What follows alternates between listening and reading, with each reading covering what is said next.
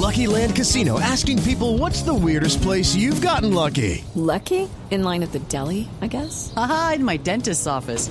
More than once, actually. Do I have to say? Yes, you do. In the car before my kids' PTA meeting. Really? Yes. Excuse me, what's the weirdest place you've gotten lucky? I never win and tell. Well, there you have it. You can get lucky anywhere playing at LuckyLandSlots.com. Play for free right now. Are you feeling lucky? No purchase necessary. Void where prohibited by law. 18 plus. Terms and conditions apply. See website for details.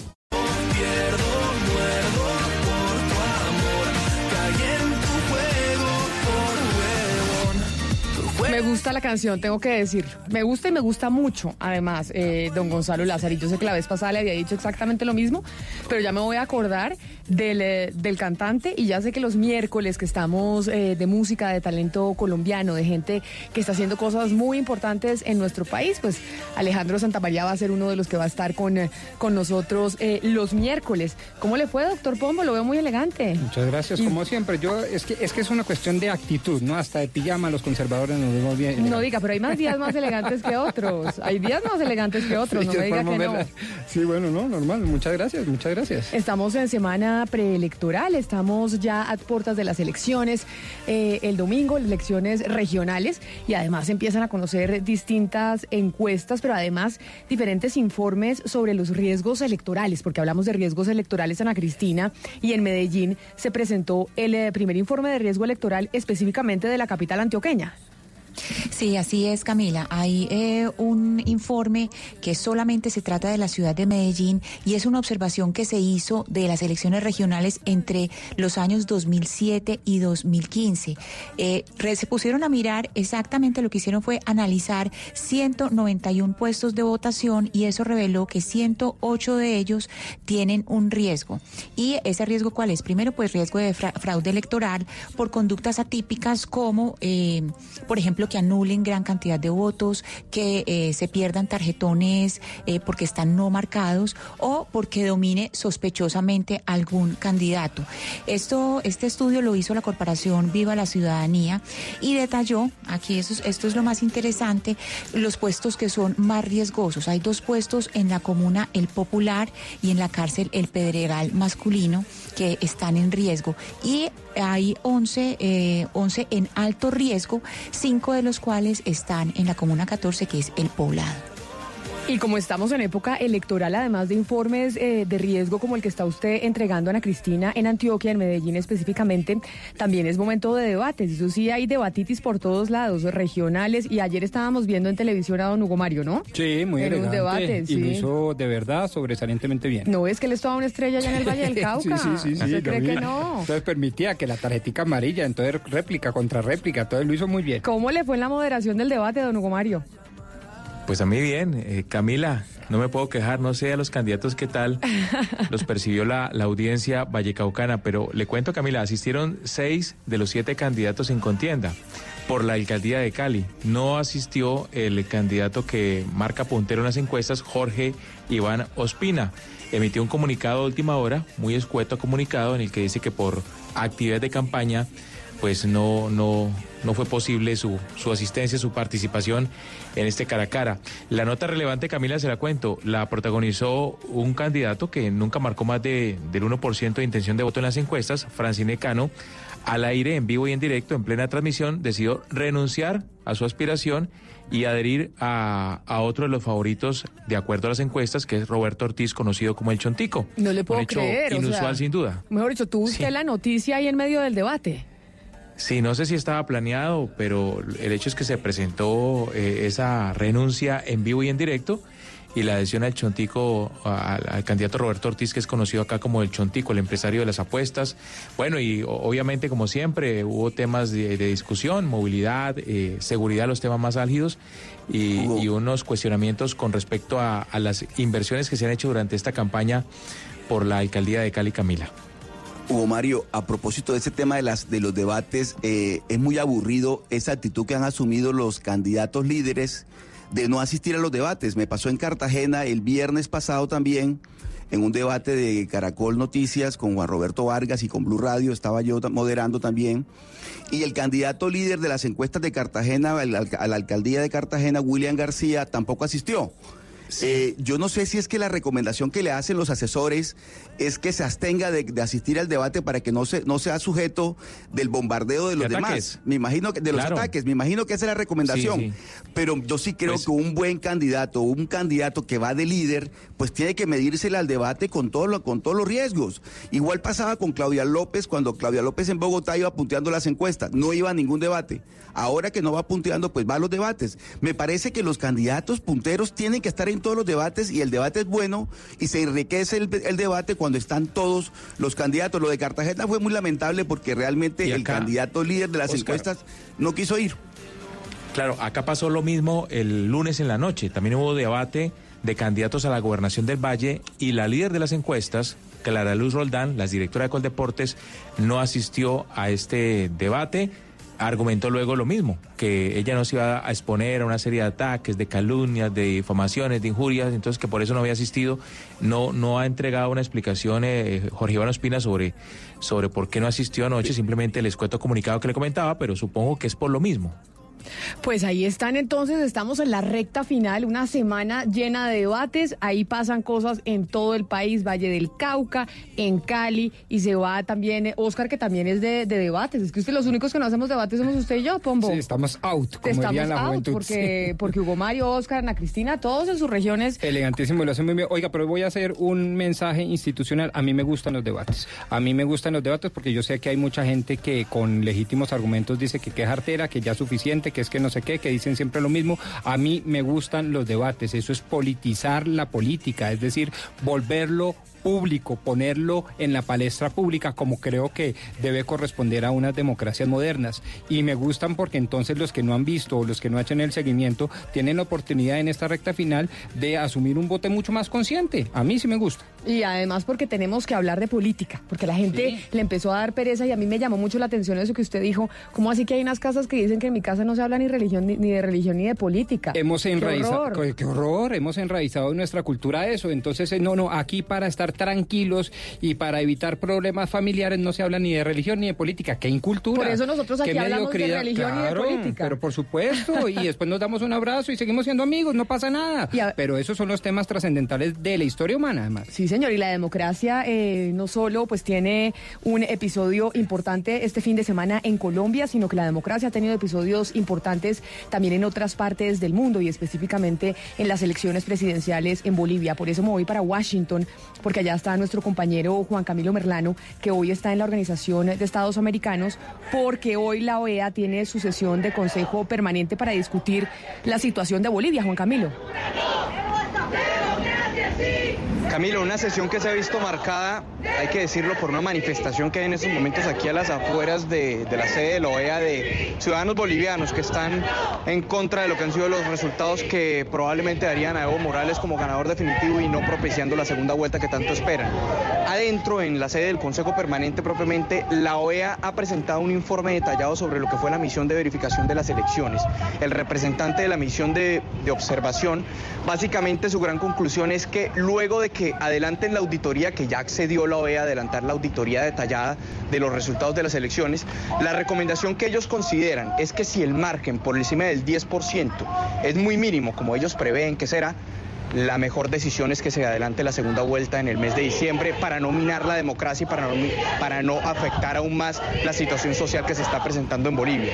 El candidato presidencial Carlos Mesa ha enviado un mensaje que ha sido leído por el representante de, eh, del gobierno Guaidó en la Organización de Estados Americanos, Gustavo Tarre, lo ha leído y básicamente es un recuento de todos los hechos que se han venido presentando y diciendo que en efecto ha habido una especie de robo en Bolivia por parte del Tribunal Electoral de lo que han sido los resultados en las elecciones. Hacen claridad de que aún no ha finalizado el proceso de, entrega de resultados, pero que todo apunta a que Evo Morales podría darse con una cifra por encima del 10%, muy ínfima, eso sí.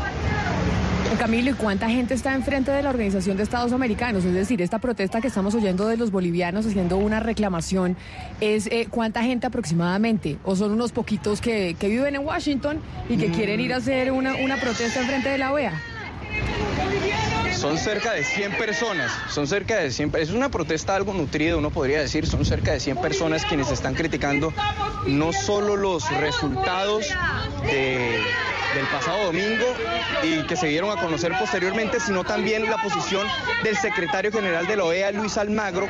Dicen ellos que él avaló que finalmente Evo Morales pudiera participar en estas elecciones, pudiera presentarse nuevamente a la presidencia, dado que en una visita previa al Magro en Bolivia dijo que la OEA no podía interferir en cuestiones constitucionales de cada país y que no era asunto de la OEA pronunciarse sobre la constitucionalidad de una reelección indefinida. Hay que decir también que la misión de observación electoral de la OEA manifestó que han tomado atenta nota de la solicitud que elevó el gobierno de Colombia ante la Corte Interamericana de Derechos Humanos, preguntando si la reelección indefinida de hecho es un de hecho es un derecho fundamental. Entonces ahí digamos que en la OEA están bastante pendientes de, del tipo de pronunciamiento que puede emitir la Corte Interamericana. No sé Camila si quieras que hable con alguno de los representantes de esta, de esta manifestación. Pues, exacto, a ver, para que le digan qué es lo que esperan ellos específicamente con esta manifestación, qué es lo que esperan que haga la OEA, que la OEA ya dijo, nosotros no nos podemos pronunciar frente a una reelección indefinida que se aprobó en, en un país latinoamericano.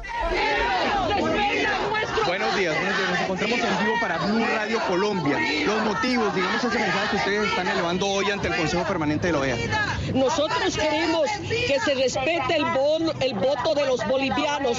Bolivia dijo no más. Hay un fraude tan grande en Bolivia que no se puede aceptar ese fraude. Los bolivianos a nivel del mundo hemos votado y hemos ganado limpiamente.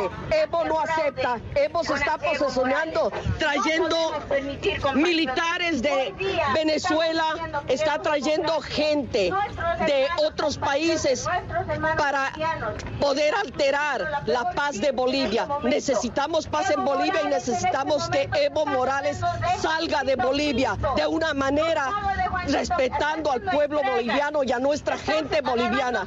Tenemos miedo que haya sangre. Justamente hoy día y mañana Evo está metiendo a los del MAS a las ciudades principales donde sí va a haber muertos y tenemos miedo por nuestra gente en Bolivia, por los ancianos. Por favor, su nombre. Gulik. Gulik, señora Gulik, muchas gracias. Camila, son entonces las impresiones de, de estos ciudadanos bolivianos que se encuentran aquí al frente de la sede de la OEA alzando una voz, alzando varias voces que ustedes escuchan allá en Bogotá sobre, sobre estos resultados y sobre la crisis social que se está viviendo en Bolivia.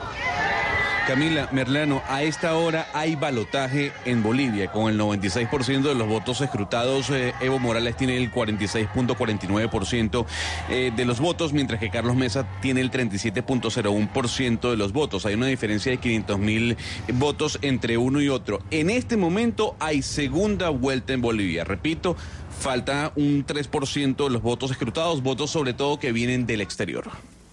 Pero entonces hay segunda vuelta, habrá segunda vuelta, pero de todas maneras hay una diferencia importante. No alcanzan a ser 10 puntos, son 9% de la diferencia, pero no quiere decir que sea un, ¿cómo se dice? Un tete a tete. No, no, no. hay, hay, diferencia, pero hay segunda vuelta. Claro, exacto. Hay un, hay un photo finish, hay segunda vuelta, pero hay una diferencia en donde, según eh, lo que dice el balotaje de las autoridades eh, bolivianas, pues Evo Morales va ganando con un, con un 9%. Sí, pero es que yo creo, eh, Juan Camilo, y usted me corrige, hay tres distintos debates. Digamos, un debate sobre si la reelección indefinida para la presidencia de la República es un derecho fundamental o no y cuál debería ser su alcance. Otro tema pero es el sobre eso ya la OEA nos dijo Juan Camilo, dijo, nosotros no nos podemos claro, pronunciar pero vamos a ver qué dice la Corte Interamericana de Derechos Humanos, que supuestamente debe tener jurisdicción por encima, o sea, supraconstitucional sobre el Tribunal Constitucional Boliviano. Uno. Dos. Hay otro tema es si hubo fraude electoral como lo están reclamando muchos movimientos, incluso muchos de ellos indigenistas, en donde dice es que nos están robando, nos están metiendo más votos de los que en efecto había. Fraude electoral. Y otro tercer debate es, oiga, en la medida que este señor no logró las mayorías absolutas que demanda la constitución boliviana, debe haber una segunda vuelta en diciembre. Y ahí vamos a ver cómo se barajan nuevamente las cartas de estos votantes. Son tres debates distintos. Pues ahí son, son, tres debates distintos, pero creo que vale, vale la pena destacar lo que ha dicho lo ve aquí a, través de su misión de observación, y es que independientemente, frente a lo que comentaba Gonzalo ahora, que el balotaje arroja que habría segunda vuelta, si digamos hay un cambio en la tendencia al final y se muestra que Evo Morales efectivamente consiguió por encima del 10% de los votos, la OEA dice que la diferencia va a ser tan mínima, tan ínfima, que la recomendación para no exacerbar la crisis social que se vive hoy en día es que se vaya a segunda vuelta. Entonces habrá que ver cuál, cuál, cuál será la resolución de, esta, de este escenario. Y nosotros... En ese caso, Adelante. no se habla, Camila, eh, que en, ese, en este caso no se está hablando de reelección indefinida porque la reelección indefinida no existe en Bolivia. Lo que se le dio, lo que dio el Tribunal Electoral es la potestad al señor Evo Morales de mm, posicionarse o más que posicionarse, presentarse a unas nuevas elecciones hasta el año 2025. Después del año do- 2025 no se sabe qué va a pasar. Eh, hay que dejar claro eso, doctor Pombo. No, no, también- hay una reelección de- indefinida. Lo que hizo el Tribunal Electoral es darle la oportunidad a Evo Morales a que se presentase una vez más a la presidencia de la República. Claro, pero ¿cuáles fueron los alegatos del abogado defensor de la campaña del presidente actual Evo Morales? Hay un alegato en donde básicamente se sostiene que la reelección, es decir, el acceso a un cargo público es un derecho fundamental y en tanto que fundamental no puede ser limitado por algunas cosas. Una de esos es el factor tiempo y entonces puede ser una reelección en últimas indefinida porque si se trata de un derecho fundamental, pues esas son las consecuencias. Pero por lo pronto lo que hay que detrás. lo que hay que resolver hoy es la elección que se acaba de dar. Claro. ¿Qué va a pasar con la elección que Exacto. se acaba de dar? El tema de la reelección indefinida se puede discutir en los próximos años del próximo gobierno que si termina siendo Evo Morales, porque todo indica que sí, pues ahí se discutirá en los tribunales nacionales e internacionales. Pero hoy lo que va a pasar es que habrá segunda vuelta. Y la pregunta es ¿cuándo? Vamos a ver, ese es el debate. ¿cuándo- Yo cuándo espero que habrá sí. segunda vuelta? Sí, en diciembre creo que sería. Pues eso es lo que sí están habrá, diciendo. Camila, y la diferencia que usted dice de 8 puntos o de 9 puntos, si usted suma los otros candidatos opositores unidos a Carlos Mesa, le pueden llegar a Evo Morales. Pues porque eso- uno sacó 8%, el otro sacó 2% y el otro 0.3%. Pues eso es lo que habrá que ver, lo que está pasando en el sur del continente, lo que pasa en Washington precisamente con Juan Camilo Merlano. Juan Camilo, quedamos pendientes de usted, si hay alguna noticia que tenga que ver eh, con esto que se dé desde la OEA. 10 de la mañana, 52 minutos. Ahí estamos en temas democráticos del sur del continente, pero es que no se nos olvide que nosotros tenemos elecciones el domingo. Y por esa razón, aquí en Mañanas Blue, cuando Colombia está al aire, le estamos poniendo el ojo a algunas quejas que ponen ustedes, que nos escriben, que nos contactan y nos dicen, oiga, aquí están pasando cosas delicadas en estas elecciones. Y si usted mira, por ejemplo, eh, la portada hoy del periódico El Tiempo, en una de sus principales eh, noticias, habla de cómo la participación indebida en política se disparó.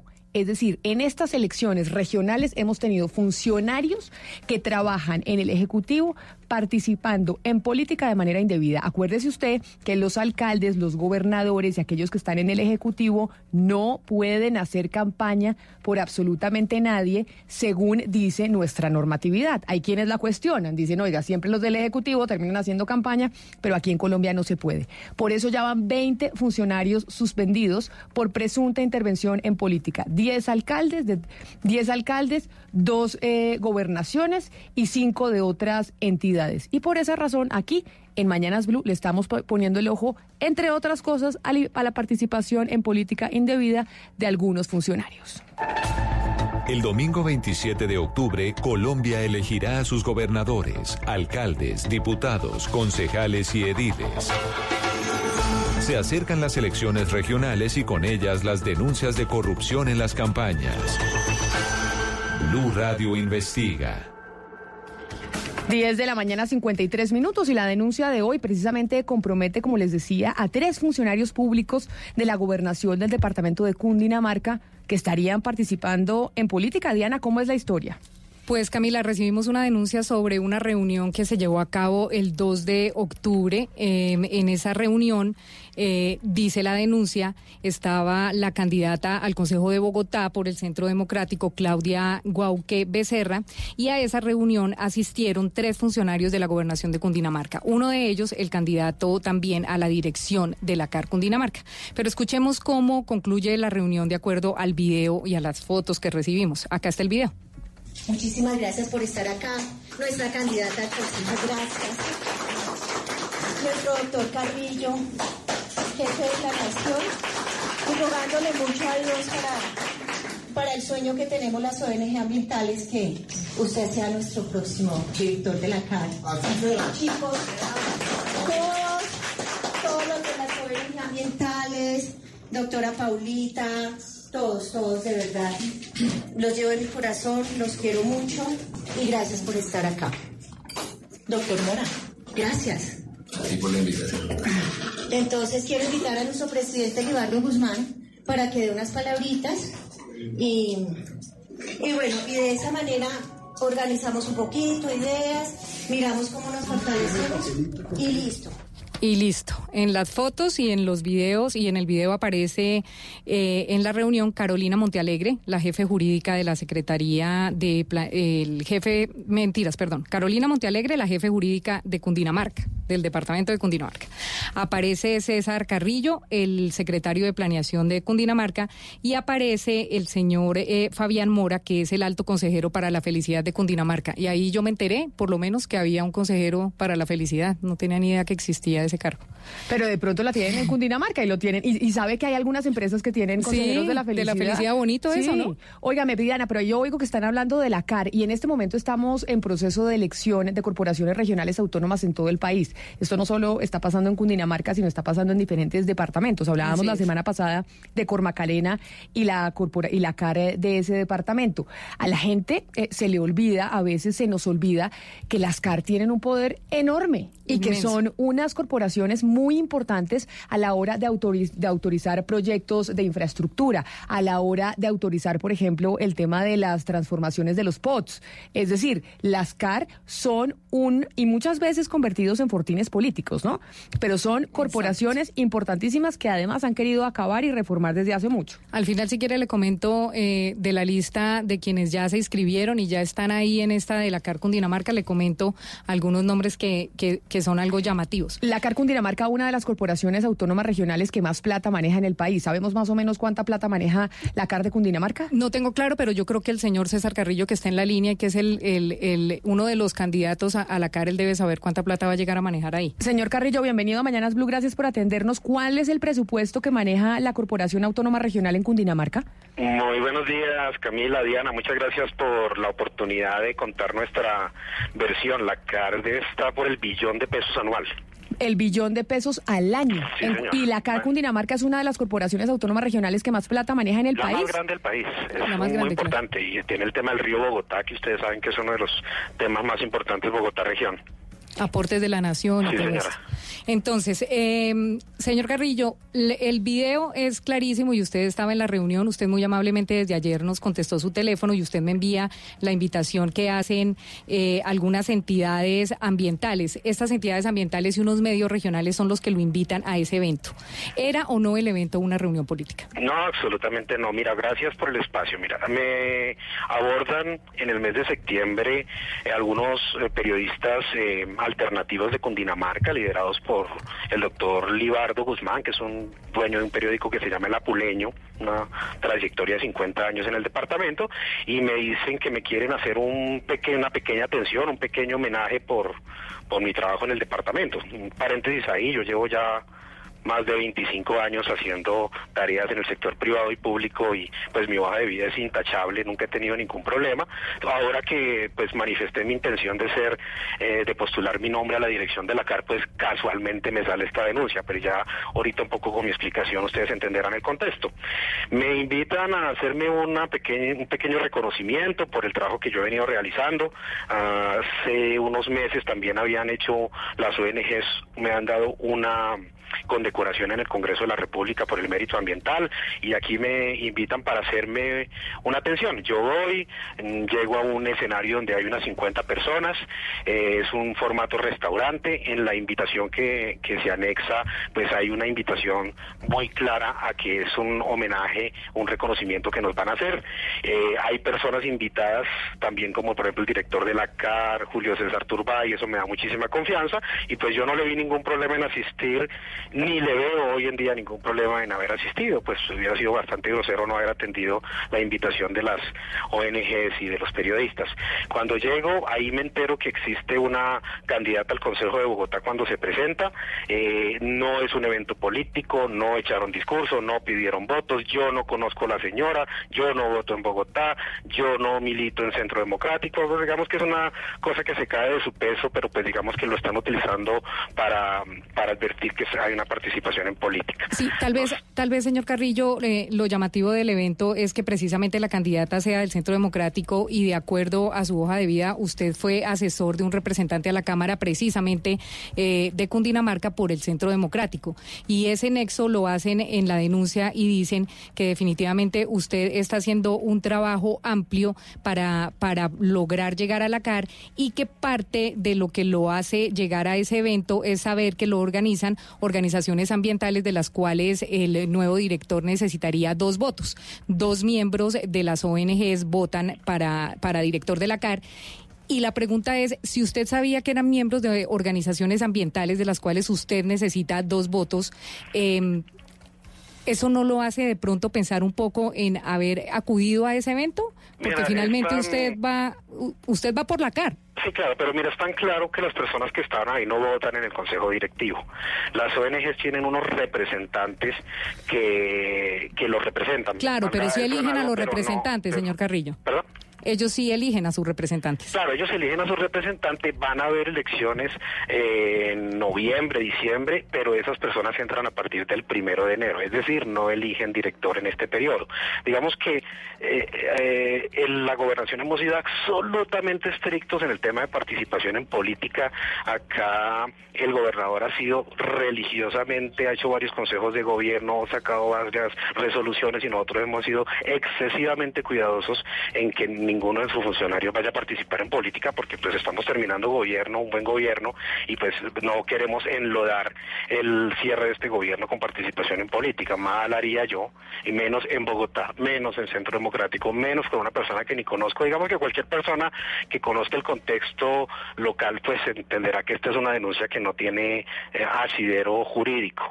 Nosotros obviamente todo esto lo tenemos documentado, están los videos, está la foto, está la invitación, está la condecoración que me dieron, está el diploma que me dieron, está absolutamente todo el acervo probatorio, pues nos acompaña la tranquilidad, eh, pero pues digamos que en épocas en que uno hace una propuesta a la corporación diferente a las tradicionales y pues cuando postulo mi nombre, pues casualmente arrancan estas denuncias que jamás han existido en mi vida pública.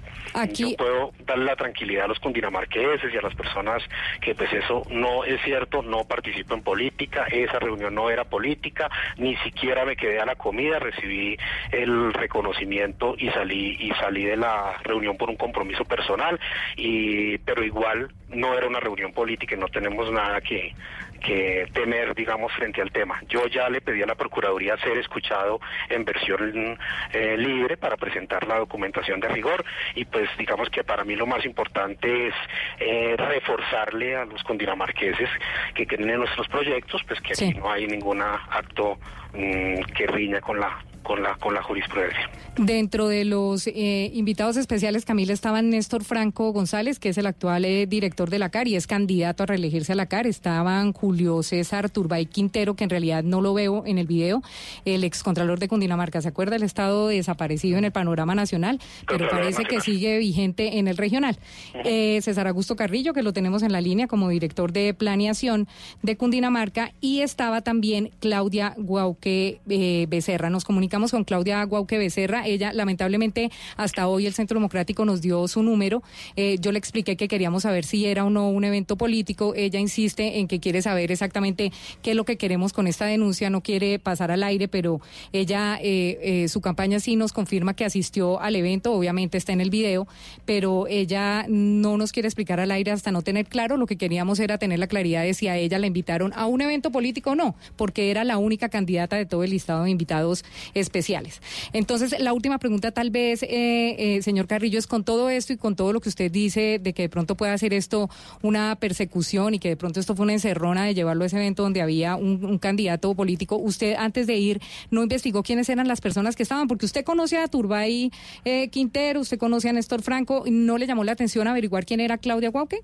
No, de hecho, no, pues no tenía ni la menor idea quién era la señora, la, me di la mano con ella ahí, primera vez y última vez que la veo, pues la que la vi en la vida, mm, no, no, es decir, sería irónico pensar que yo le estoy haciendo política a una persona que ni conozco ni me interesa y mucho menos en un territorio que no es el nuestro.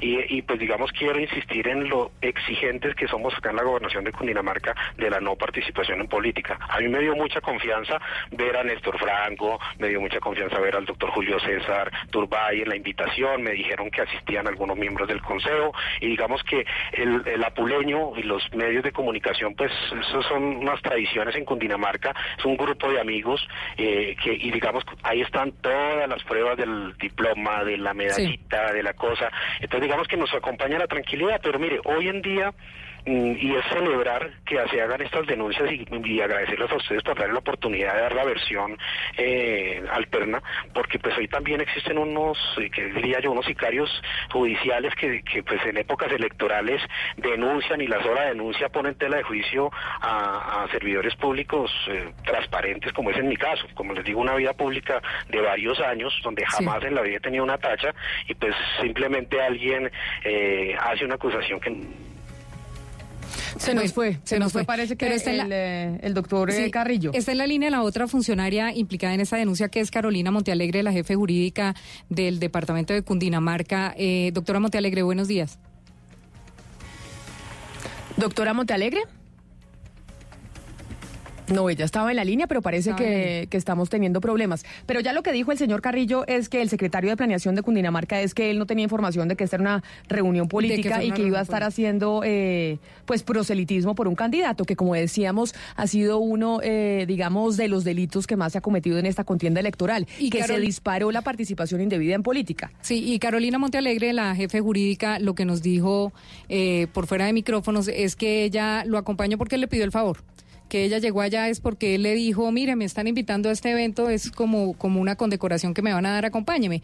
Y ella lo acompañó y supongo el que no nos contestó fue el consejero de la felicidad, el doctor Mora, pero pues supongo que él también, eh, de acuerdo a lo que están diciendo ellos, estaban acompañándose. Lo llamativo acá, eh, Camila, tal vez es el hecho y lo que dice el doctor Carrillo, sí es verdad, que la denuncia enfatiza muchísimo en que él es eh, el muy seguro ganador a la dirección de la CAR Cundinamarca y que por eso todos los ojos están puestos sobre él. Eh, y como le digo yo, este, esta elección del, del, del director de la CAR es supremamente importante no solo para el departamento, sino para el país, por los recursos que maneja, por ser la más grande. Y lo llamativo son los candidatos, Camila, que si quiere empezamos a hablar de eso más adelante o como, o como usted diga. Pero... entonces esta denuncia frente a la participación en política de los funcionarios de la gobernación de Cundinamarca, Diana, si quien define si estaban participando en política o no para estas elecciones para ayudar a una candidata al Consejo, en este caso de Bogotá del Centro Democrático, la señora Claudia Guauque Becerra, que no pasó al teléfono, esto lo define la Procuraduría y la queja ya está en Procuraduría. Sí, ya, sí, la, la o sea, decir, según ¿quién, lo que dice, ¿quién define esto? Lo define esto la Procuraduría. lo tiene que definir la Procuraduría porque ellos son funcionarios públicos. Pues de acuerdo a lo que nos dice el mismo doctor Carrillo, ya está en Procuraduría, porque a nosotros lo que nos llega es eh, las fotos, el video y una explicación diciéndonos que sí es muy llamativo que el señor que va a ser el director de la CAR esté en una reunión con una eh, candidata al Consejo y con unas asociaciones de las que dependen dos de los votos eh, para que gane esa dirección. Pero así no lo respondió el propio doctor Carrillo. Dijo que en efecto, en la medida que hay una investigación preliminar, él le ha solicitado a la Procuraduría rendir su versión libre y espontánea para explicar lo que nos acaba de decir, que no conoce a la señora, que no era un evento político, que no milita en el Centro Democrático y que ni siquiera vota en Bogotá. Me imagino yo que esos serán los cuatro componentes esenciales de su versión libre ante la Procuraduría, quien es la que define el caso. ¿Quién es la que Pero el video que los oyentes eh, pues simplemente tuvieron la posibilidad de tener el audio, de escucharlo, sí evidencia que fue una reunión política o no. Pues evidencia que es una cena en la que evidentemente está la candidata y es la única candidata que está ahí. O sea, no hay nadie más político ahí sino ella. Ella es la candidata. Pero era una una fiesta organizada por ella, una reunión organizada no, no, no, por no, ella. No, no, no, era una, era, era como lo una organización que es una, una reunión política. Era como lo decíamos al comienzo. La reunión, el, el evento que es una cena cóctel, la cena cóctel la hacen organizaciones ambientales y los medios regionales. Ellos invitan a las personas que le, que le mencioné en la, eh, dentro de las que está el señor Carrillo y dentro de las que está Claudia Guauqui como invitados especiales. ¿Sabe, qué, ¿Sabe qué pasa, Diana? Que la sola presencia del, del doctor Carrillo en ese evento, donde él dice que no era un evento político, no significa que el doctor Carrillo esté participando en política. Es decir, en estos casos, el consejo que uno le da a los funcionarios públicos es en época electoral absténgase de asistir a cualquier tipo de reunión, incluyendo bautizos y demás. ¿Por qué? Porque usted aparece en, En un una video, foto. Y en sobre- una foto familiar, inmediatamente, y hoy con los celulares que están todos activados, inmediatamente esa foto o ese video en cualquier evento dice este Puede señor estaba aquí con fulanito. Ujú. que es candidato, que no sé qué, este señor estaba participando en política y le toca a la Procuraduría investigar. Obviamente Pero que después de... la pregunta sería, Oscar, este señor eh, Carrillo y la señora Carolina Montealegre, que son, y el señor Fabián Mora, que son los tres funcionarios de la gobernación de Cundinamarca, si estuvieran en esta reunión de la candidata al Consejo de Bogotá del Centro Democrático, Claudia Guauque Becerra, ¿ellos cómo pueden ayudar políticamente a esta candidata? Es decir, porque imagínese que estuvieran tres funcionarios de la gobernación del Atlántico ayudando eh, o en una reunión con un concejal que va a, aspirar al Consejo de Pitalito. De Faca. En el, exacto. Exacto. ¿En qué le puede ayudar? Exacto. Sí, Eso, de eh, acuerdo, es decir... De acuerdo, Hay- estamos completamente O sea, de ¿y cuál acuerdo. sería la e- denuncia? Y eso, lo, y eso lo hablamos con el señor Carrillo, porque yo le decía, pero es una participación en política, pero lo que interesa acá es que usted esté ayudándole a la candidata o que la candidata y las asociaciones que le hicieron la reunión estén ayudándolo a usted para llegar a la CAR.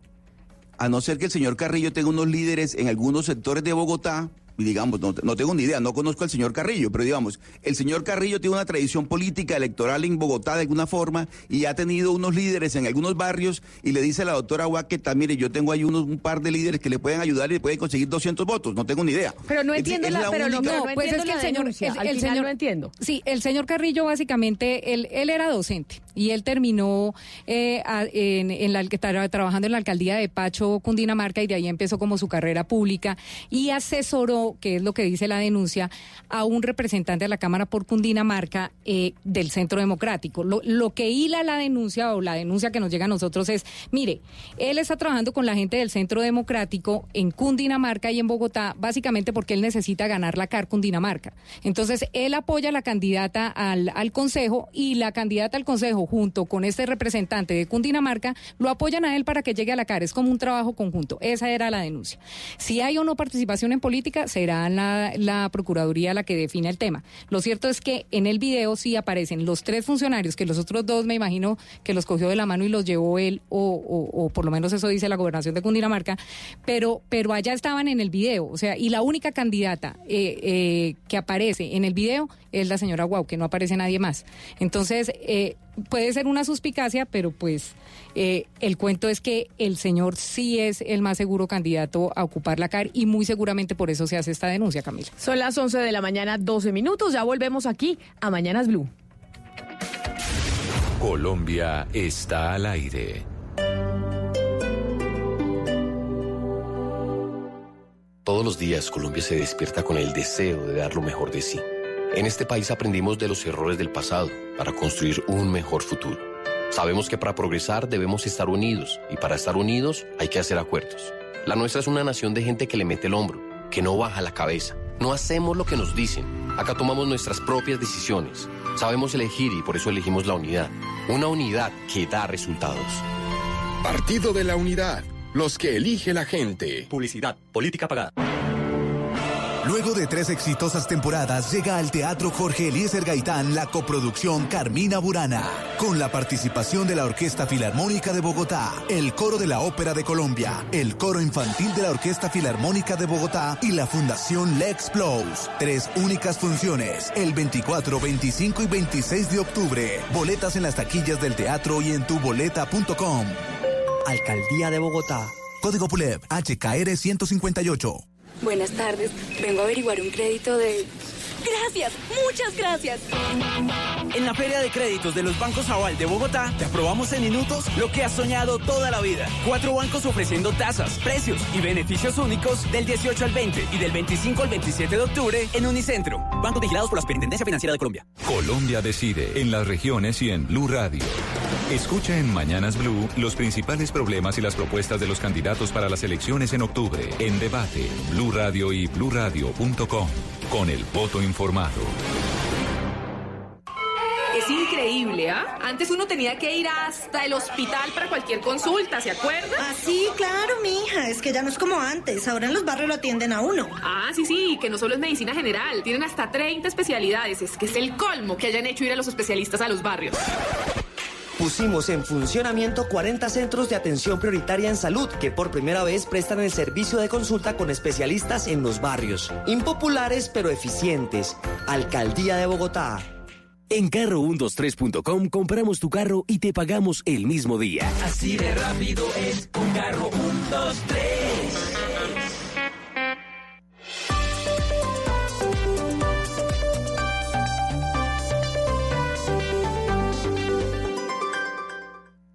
Para empezar bien el día, arranquemos esta sección con un buen día. Café liofilizado 100% colombiano.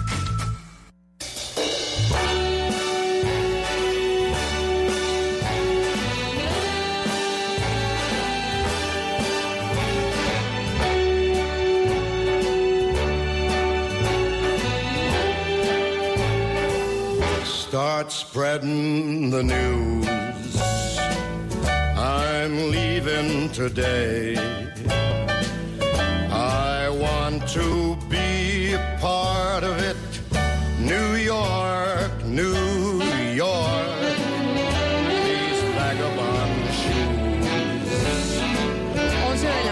15 minutos. New York, New York, de Frank Sinatra. Usted sabe, Gonzalo, mi ciudad favorita.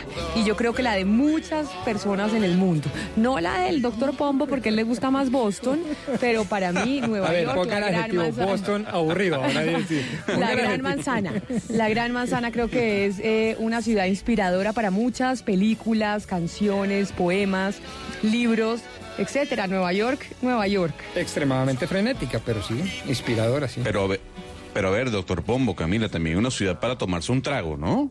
Porque si hay buenos bares y buenos cafés, es en Nueva York. y eso Usted hay lo ha que dicho, decirlo, doctor Pombo. un trago, porque el segundo cuesta mucho. es carísima.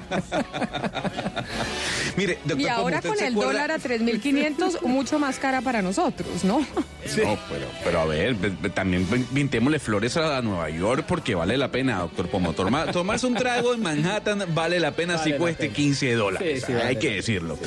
Doctor Pombo, ¿usted se acuerda que hace un par de semanas hablábamos de los mejores bares del planeta, ¿no? Y usted nos refería a uno en Madrid, pero cuando le pregunté sobre el de el Nueva de, el de York, Madrid el es donde número uno, cantaban la canción. ¿Cuál era? Que mientras usted cantaba Alejandra Guzmán, el doctor Pombo sacaba un osito. ¿Qué que era la de un osito, no? Sí, ¿cómo es que llamaba la de La del libro de la, Mowgli, selva. sí, el libro. Exacto. Allá ese bar tan muy pijo decían. Pero Valeria salió a defenderlo porque es que realmente muy bueno. Lo que pasa es que yo de pronto lo, mejor dicho, lo referencia más. Bueno, ¿qué tal si le digo a usted, eh, doctor Pombo, que tenemos al dueño de ese bar en Nueva York que quedó en la primera posición entre los mejores del planeta? De ese café bien. Dante que se encuentra en Manhattan, que se encuentra eh, o que es muy buscado por personas, sobre todo para tomarse un buen trago, más allá de un café. Fue creado en 1905, o sea, tiene más de 100 años.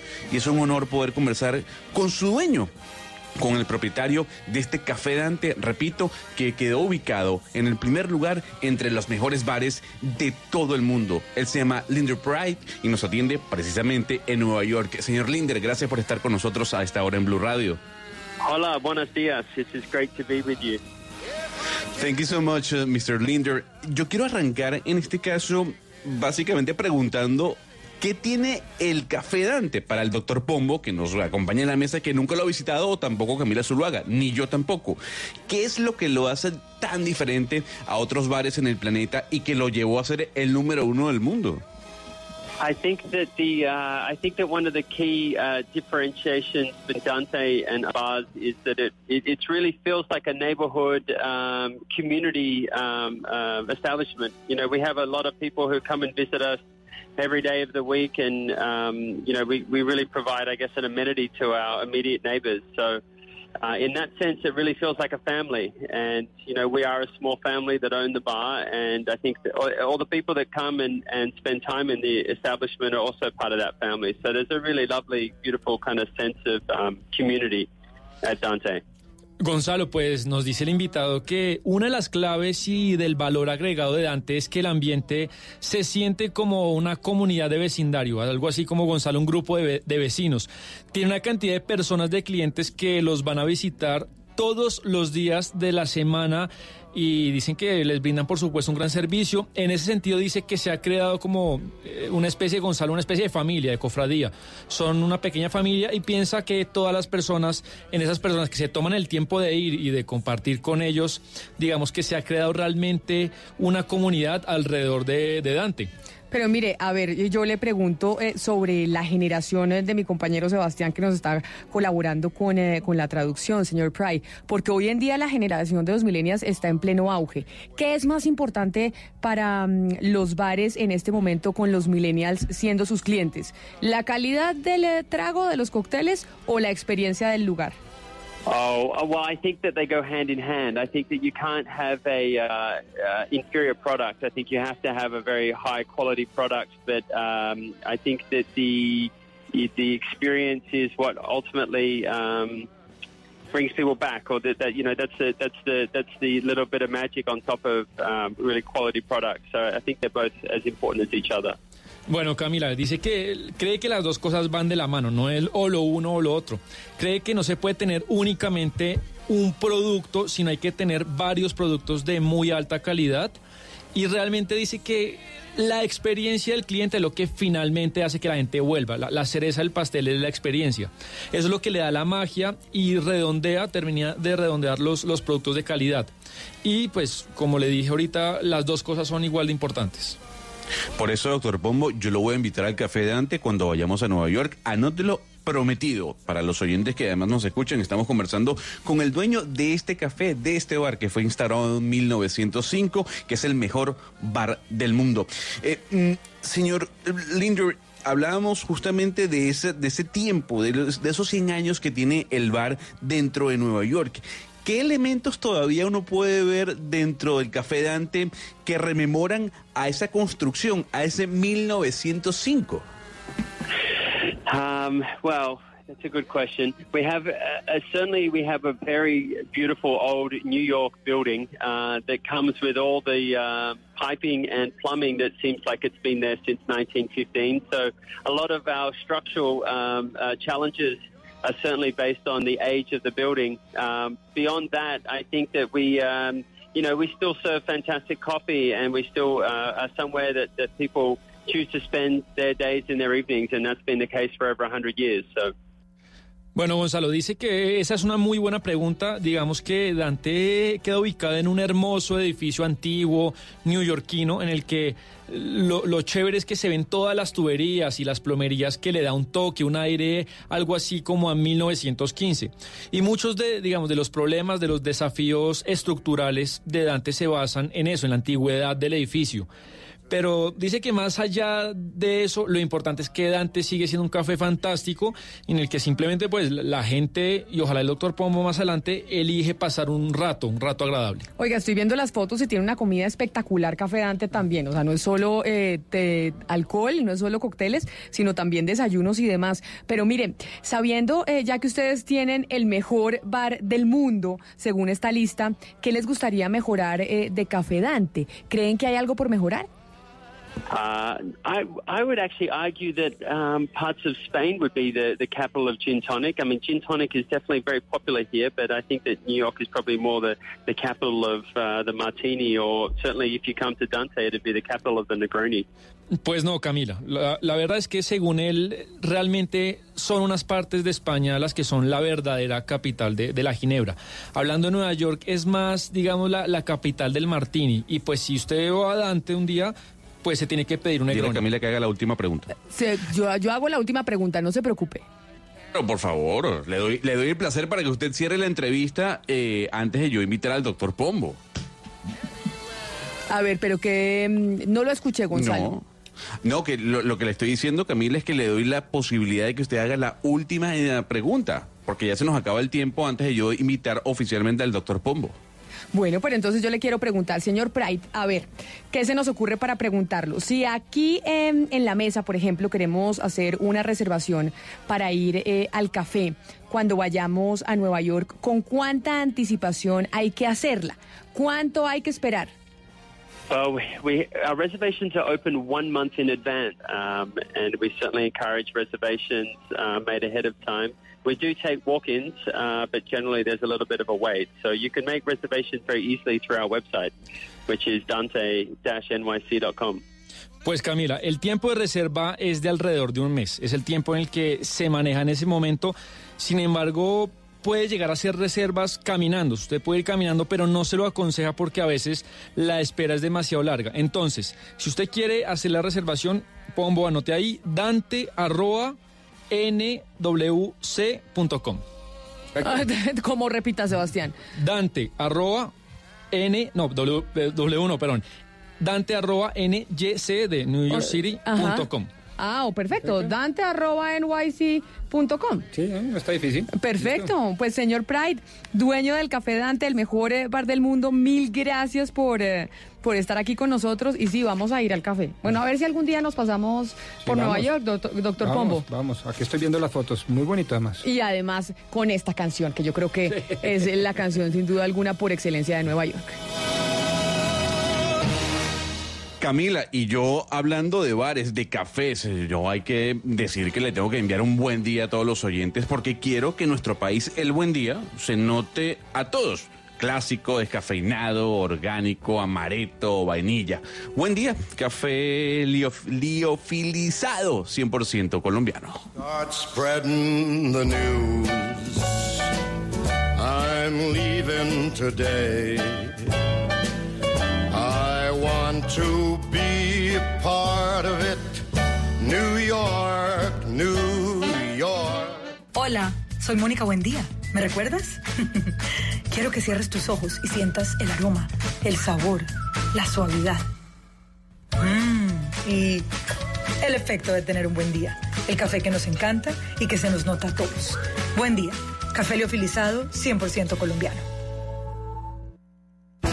Ganas de más nos inspiran. MedPlus presenta una noticia en Blue Radio. Te mereces más, te mereces MedPlus. Aunque la palabra cáncer cause mucho temor, debemos entender que hoy en día no es sinónimo de muerte. Los diagnósticos a tiempo y los tratamientos oportunos permiten incluso en muchos casos hablar de curación. Por eso, un llamado a tomar un rol más activo con su salud. El cáncer de mama se puede detectar tempranamente si tenemos en cuenta las tres herramientas de diagnóstico. La primera es el autoexamen regular que permite que la mujer esté en capacidad de reconocer lo que no es normal, pero por sí solo no es suficiente. Hay que complementarlo. Por eso, la segunda herramienta es la cita médica para examen de seno cada tres años desde los 20 y cada año desde los 40, así la mujer no tenga síntomas. Y la tercera herramienta es la mamografía, que en nuestro país está aprobada desde los 50 años cada dos años, pero que según criterio médico puede ser realizada mucho antes e incluso más seguido. Este es un examen clave debido a que puede identificar lesiones años antes de que sean palpables. Una vez hecho el diagnóstico, nuestro plan de beneficios cuenta con diversas alternativas de tratamiento que van desde cirugía, quimio y radioterapia hasta manejos personalizados con moléculas nuevas que causan menos efectos secundarios y que permiten resultados exitosos para los pacientes y sus familias. Fuera de eso, el cáncer de mama es una de las enfermedades en las que más se investiga, así que cada vez tendremos más y mejores opciones de tratamiento. Cuéntanos por qué te cambiaste a MedPlus. Anteriormente estábamos en otra compañía que nos ofrecía un buen portafolio, pero por temas de economía y porque escuchamos buenos comentarios de MedPlus nos cambiamos. Uno siempre lo piensa dos veces, ¿sabes? Porque dice, ya llevo unos años con esta compañía y si me paso a la otra prepagada, ¿qué tal que no me conserve en la antigüedad? El MedPlus fue muy fácil. Tus ganas de más nos inspiran a darte tranquilidad. Por eso, convalidamos la antigüedad de tus planes voluntarios de salud al momento de cambiarte. Te mereces más. Te mereces MedPlus. Vigilado Supersalud.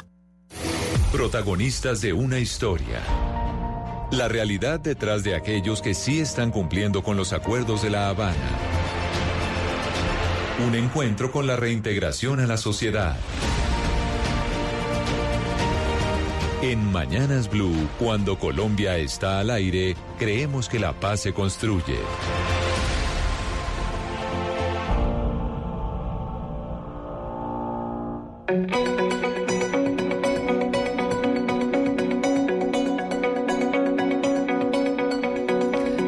Lázaro, y hoy que es miércoles de proyectos productivos y estábamos hablando con el mejor café del mundo, con Café Dante en Nueva York, yo le tengo que también uno de los proyectos productivos de aquellos excombatientes de las FARC que le cumplen al proceso de paz, pues le digo una cosa, después de haber competido con más de 5 mil empresas a nivel mundial, un grupo de excombatientes les ganaron a esas empresas y se llevaron un premio que se llama el Ernesto Illy International Coffee Award. O sea que tradúzcanos, ¿cómo es el...? Sí, ¿cómo le parece? No puede ser como que el café más importante del mundo o algo así por el estilo. Exactamente, se llevaron un premio de la mejo- del mejor café. Además, eh, le digo una cosa, fueron 5 mil empresas a nivel eh, mundial. Y hace algunas semanas eh, este grupo de excombatientes que tienen un proyecto productivo, pues le informaron al, al lote de café que los habían escogido para concursar y que estaban entre los 27 finalistas. Este es un café que se produce en el departamento del Cauca, pero además está, eh, este café y este proyecto productivo tiene también cooperativas en otros 35 municipios del, eh, del país. El café que siembran y exportan, eh, don Gonzalo Lázari, está a cargo de 1.300 excombatientes entre Toribío y Miranda, en el departamento del Cauca, don Hugo Mario. Un proyecto productivo, ¿usted había escuchado de este premio, de este café que se había llevado este proyecto productivo de unos excombatientes? Sí, algo había escuchado, Camila. Eh, a nivel internacional ya hay un reconocimiento para, para esa cooperativa que produce café en la zona del Cauca, que muchos no lo saben, Camila, pero es donde se produce el mejor café de Colombia, no en el eje cafetero como en el pasado se pensaba. Ah, yo pensaba que era en el norte. Huila. De eso se lo pelean todos. El Ah, mejor bueno, café de Colombia digamos se, que lo, una disputa, se lo Camila. pelean todos. Sí. Yo pensaba que era el Huila. Pero se, hace- se, se produce buen café en el Cauca y qué bueno que estas, eh, como estos, estas cooperativas que están trabajando con, con reincorporados estén dedicados a producir café de, tan alta calidad. Pero mire, ni el lobby de las Naciones Unidas ni el del gobierno colombiano sirvieron para que a estos excombatientes le dieran la visa para los Estados Unidos para que pudieran ir a Nueva York, precisamente en donde está Café Dante con el que estábamos hablando, para recibir este premio del Ernesto Bill International Coffee Award. Entonces, como no pudieron ir y no les dieron la visa, en Naciones Unidas pusieron este video de algunos de los excombatientes que trabajan precisamente en este proyecto productivo que hoy está produciendo uno de los mejores cafés del mundo. Aquí esto fue el video y vamos a poner un poquito del audio que se transmitió en Naciones Unidas precisamente. Saludamos efusivamente a los delegados, a los organizadores del evento internacional de calidad de café Ernesto Ili. Para nosotros es muy grato saber que fuimos los ganadores del concurso, que desde la distancia cuenten con nosotros y sepan que seguiremos trabajando en mejorar la calidad. El proceso de paz en Colombia avanza y con eso nuestro compromiso. Muchas gracias. El Café de la Paz, sí señor, y por eso estamos en comunicación hoy para hablar de aquellos excombatientes que sí, que están cumpliendo con ese compromiso de la paz en Colombia, y es Antonio Pardo, encargado de la Mesa Nacional de Café, es eh, ex miembro del Frente 60, Jaime Pardo Leal de las FARC. Señor Pardo, bienvenido, y pues de antemano felicitaciones por ese premio. Hola Camila, buenos días. Saludarte a vos, a tu equipo y a la gente que nos escucha, a todos los que soñamos la paz. Óigame, antes que nada le voy a preguntar en dónde conseguimos el café, porque siempre tenemos a Ana Cristina en el imaginario colectivo en Colombia, que el mejor café de Colombia se va para el exterior y aquí nosotros tomamos un café horroroso. ¿Dónde conseguimos el café que se llevó el premio? Camila, lo que usted acabó de decir es cierto y ahí nos va a tocar a todos comenzar a educarnos para consumir café de nuestros campesinos, el café de más alta calidad y bueno, una vez que ya está reconocido a nivel mundial. Ese café en especial, estamos cuadrando una edición que empuje la paz. Esperamos pronto tener, tener la claridad de dónde la podemos comercializar porque aún a hoy no ha regresado las muestras de Italia para poder tostarlo y molerlo. Pero entonces este café que se ganó el premio y que además este es el premio Billy, que sí, que es el International Coffee Award y que se está yendo para Italia, ese café, ¿quién lo está comprando? Eh, ¿Hacia dónde se está yendo? Camila, ese, ese café lo estamos exportando, reincorporados de PAR en 35 cooperativas distribuidas en todo el país. Lo enviamos a Italia, a la empresa INI de café, y bueno, ellos allá lo tuestan, lo mueren y lo reparten a otras regiones del mundo. Pero además estamos comercializando aquí en Colombia a través de unas marcas que tenemos, unas marcas región. Señor Pardo, ¿cuán- ¿cómo hacen ustedes eh, toda la estandarización de procesos? Porque si ustedes ya están exportando y están mandando pues a grandes premios de café, tiene que haber eh, todo un proceso estandarizado. En eso estamos aprendiendo. Yo, yo creo que hay una experiencia histórica de los campesinos caficultores que han sobrevivido a todas las caídas del dólar que nos afectan tanto, pero ahí vamos con los aprendizajes de las comunidades y nuevas tecnologías que hemos ido aprendiendo al lado de centros especializados, como por ejemplo Tecnicafé, que tiene una experiencia increíble en, avances tecnológicos desde el café. ¿Hace cuánto empezó este proyecto productivo? ¿Hace cuánto ustedes empezaron a sembrar eh, café y a tener este contacto con ILI, que es esta empresa italiana multinacional que evidentemente tiene un gran mercado en todo el planeta? Camila, le cuento. Nosotros firmamos el acuerdo de paz, estuvimos en los ETCR y ahí para nosotros fue como volver a nacer.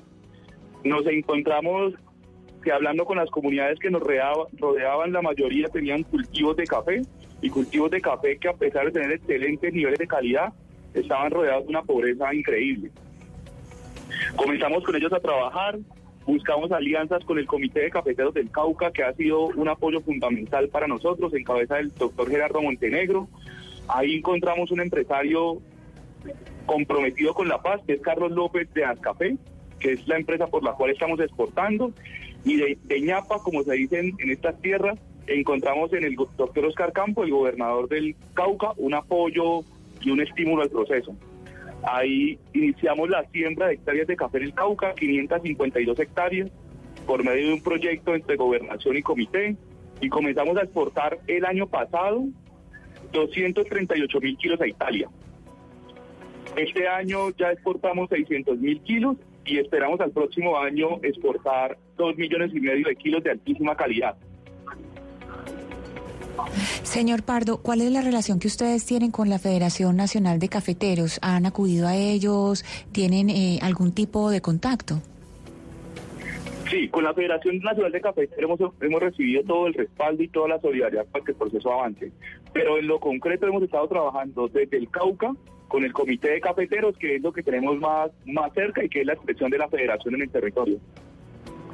Sí, ve- venga, señor Pardo, de- debe ser complicado, no sé, usted nos dirá, cultivar café en una zona eh, en donde hoy hacen presencia grupos ilegales. En el departamento del Cauca se vive un conflicto por cuenta del narcotráfico y los cultivos de coca. ¿Qué garantías tienen ustedes para, para trabajar la tierra, para sembrar café eh, y sacarlo de esas zonas que están tan, tan azotadas por la violencia? Maestro, buenos días. No, yo creo que, que certezas de vida en un país en medio de estos conflictos tan serios, pues es complicado asegurarlas. Pero lo que tenemos es un sueño, un sueño de transformar los territorios, un sueño de construir con las comunidades alternativas distintas desde el café, un sueño de avanzar tecnológicamente de la mano de los campesinos para que sepan lo que cultivan y eso genere condiciones de vida dignas. Y por esa apuesta arriesgamos todo. Sabemos que esto ha dado un resultado significativo, que ha generado un reconocimiento al proceso de paz, un reconocimiento a la caficultura caucana y a la caficultura colombiana, y esas son las certezas que empujan a seguir avanzando. Señor Pardo, ustedes en el mensaje decían el proceso de paz avanza. ¿Usted siente en este momento que después de estos proyectos exitosos como el suyo, como el de sus compañeros o excompañeros de, de lucha armada, se requiere mucho más, mucho más compromiso del parte del gobierno nacional? ¿Ustedes creen que de pronto hay falta todavía más compromiso por parte de algunos funcionarios del gobierno nacional, el actual?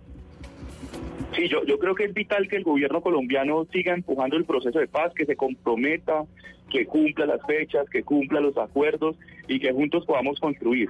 En, en- de los delegados del gobierno nos hemos encontrado con personas que desde lo humano le aportan al proceso, pero igual siguen habiendo muchas trabas institucionales, muchas dificultades que no permiten que el proceso avance con el acompañamiento que debería dar el gobierno. Igual nosotros también hacemos la invitación a ustedes como medios, a, las, a sus oyentes, al, al conjunto del pueblo colombiano, a que rodee la paz. Que esto es un ejercicio que como todos los ejercicios buenos, como todos los victoriosos, arranca en medio de dificultades, pero que sabemos que si la paz en Colombia coge raíces y tendrá unos frutos bien significativos a la vuelta de unos años para el conjunto del país. Pero mire, usted acaba de decir una frase en esta entrevista que cuando ustedes estaban en los ETCR y empezaron, después de la firma del acuerdo de paz, se fueron a los ETCR y lanzaron este proyecto productivo, la vida les cambió. Y yo sí quiero que usted eh, nos cuente, para quienes tal vez no vivimos ese proceso directamente de firmar el acuerdo, de ir a los ATCR y de tener una transición de una vida en combate a una vida civil y con un proyecto productivo que ya está premiado internacionalmente ¿por qué es importante que se siga apoyando y se sea consciente desde la ciudadanía de esa transformación de vida que han tenido ustedes y de esa segunda oportunidad que están teniendo hoy en el país? Sí, mira, yo te cuento, yo creo que los conflictos en Colombia, y así lo entendemos, han sido por causa de, las dificultades que tiene el campo colombiano y la población colombiana por resolver sus situaciones, por los niveles de extrema pobreza que hay en el país, por la desigualdad que existe.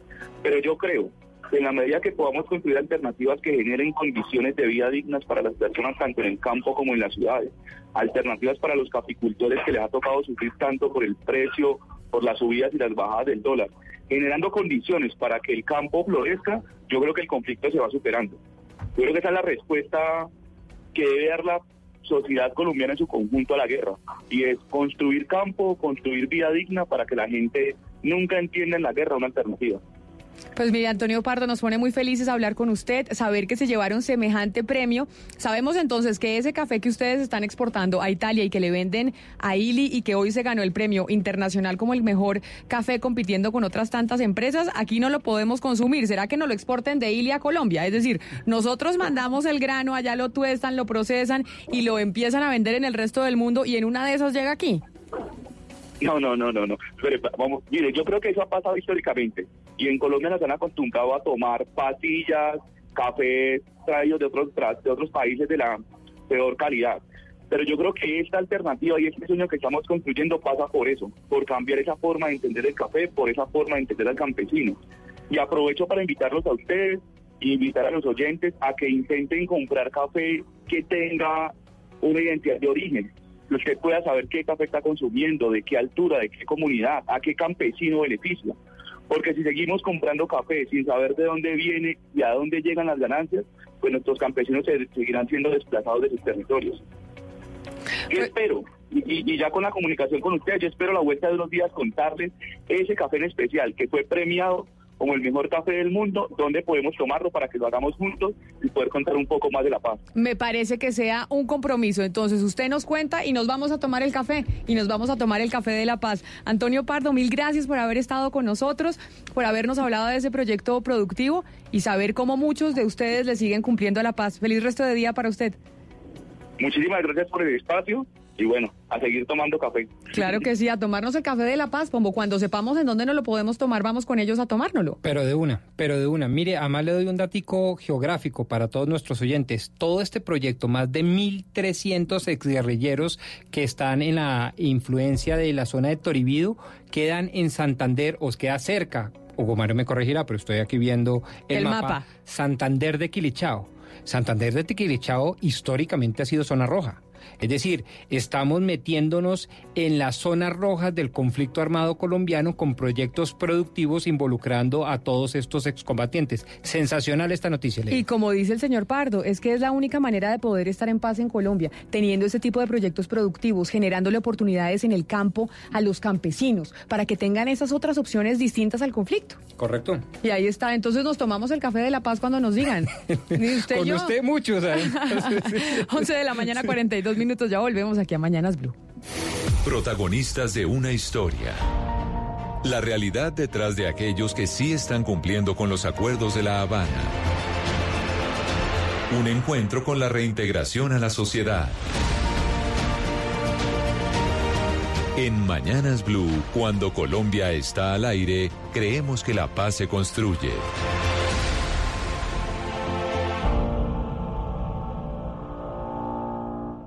Cada rincón de este país es maravilloso. Somos más los que podemos hacer la diferencia. Es nuestro deber elegir correctamente. Por nuestro país, por nosotros. En estas elecciones los protagonistas son los colombianos. La mejor elección la hace usted. Colombia decide 2019. Noticias Caracol. Primero en noticias. Sabemos que estabas esperando el iPhone 11. Sé el primero en estrenarlo con Claro. Lleva el iPhone 11 de 64 gigas en 24 cuotas de 149,647 pesos. Con 0% de interés y más beneficios. Ingresa a tienda.claro.com.co o visita nuestros puntos de venta.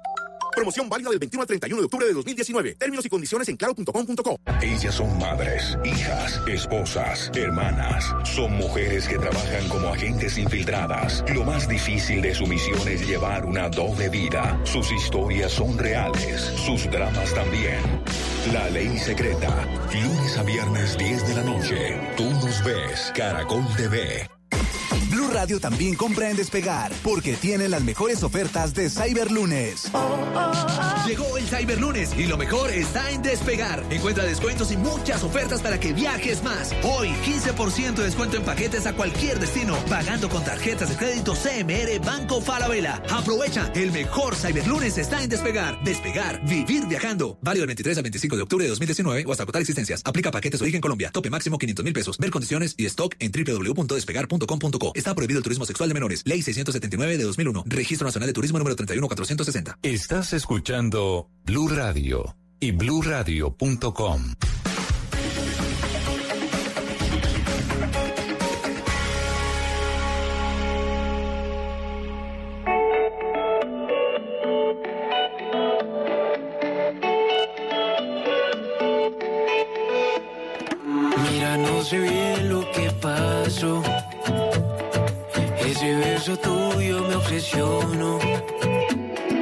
Entre más recuerdo, más intento sacarlo de mis pensamientos.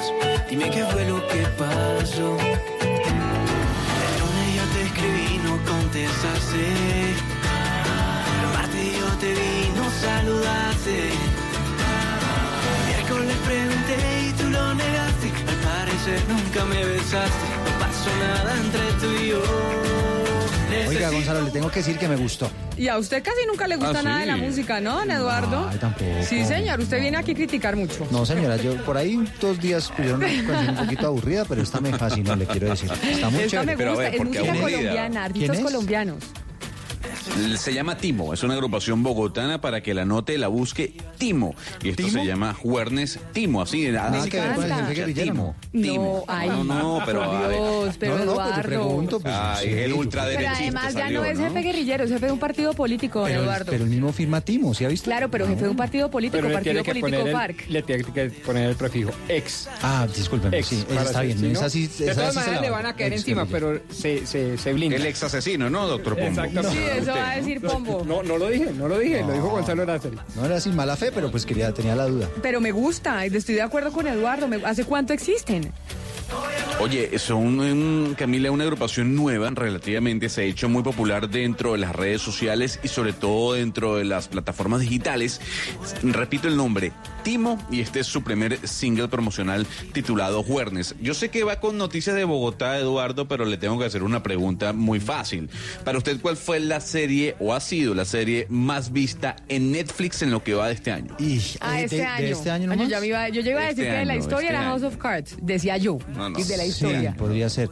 No sé, mm, Pero, bueno, eh, pero apuntémosle es a la Casa de Papel, las- Eso iba a la, decir la- yo. la- última es temporada. Casa de Papel en Colombia, pero esto es Netflix a nivel mundial, Gonzalo. No, pero una Casa de Papel A fue nivel mundial, a nivel mundial, a nivel mundial. Piensen, Eduardo, piensa, la casa de papel. Sácate Iberoamérica de la cabeza. Piensa. Pues, ve- vete un poquito más hacia, hacia el O sea, no Ah, creas que solo existe Colombia. Internacionalízate. Sí, viaja un poquito, le está diciendo poquito, más sí. o menos. Vikingos. Vikingos, Vikingos no es de Netflix, doctor Pombo. Ah, no, es que ahí sí. No, pero es que Netflix. sí, ya- No, sí No, sale sé. Netflix, pero no sé si lo produce. Yo diría que Black Mirror. Black Mirror, no, no. Eduardo, se la adelantó ¿Otra? Pombo y Camila y no la pegaron. Dígame usted. No me ha dicho. Ah, eh, ¿cuál puede ser? ¿Cuál, ¿Cuál dijo Pombo entonces? No, Pombo dijo una que ni siquiera está ah, en pero es que Netflix. una que no está. No, no, no, pues bueno, yo me voy por la Casa de Papel a ver qué pasa. Pero ya le dijeron que no. No, por ya le eso, dijeron pero que no yo pide que salga de Gonzalo trae un ranking. A No, yo ver. no puedo creer. A ver, puesto número uno, Stranger Things. Ah, Ah, conocen, me imagino, claro. ¿no? Sí, Sí. pero es que yo no veo Stranger Things, pero sí, le hicieron mucha publicidad. Puesto número dos. The Umbrella Academy. Uy, que es de sí no- superhéroes. Ni idea qué es eso. Ni lo había oído. Primera vez en la vida que lo... Que estás out, nos dice Gonzalo. Eduardo, La Casa de Papel está en el tercer lugar Ah, con ¿vio? 44 El millones más de cercano de todos. Es verdad, El más tiene cercano. razón. Tiene razón que fue el más cercano, correcto. ¿Y cuál es la siguiente? Pero anótelo.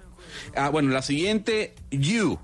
Es una serie que em, de suspenso que tiene 40 millones eh, de reproducciones.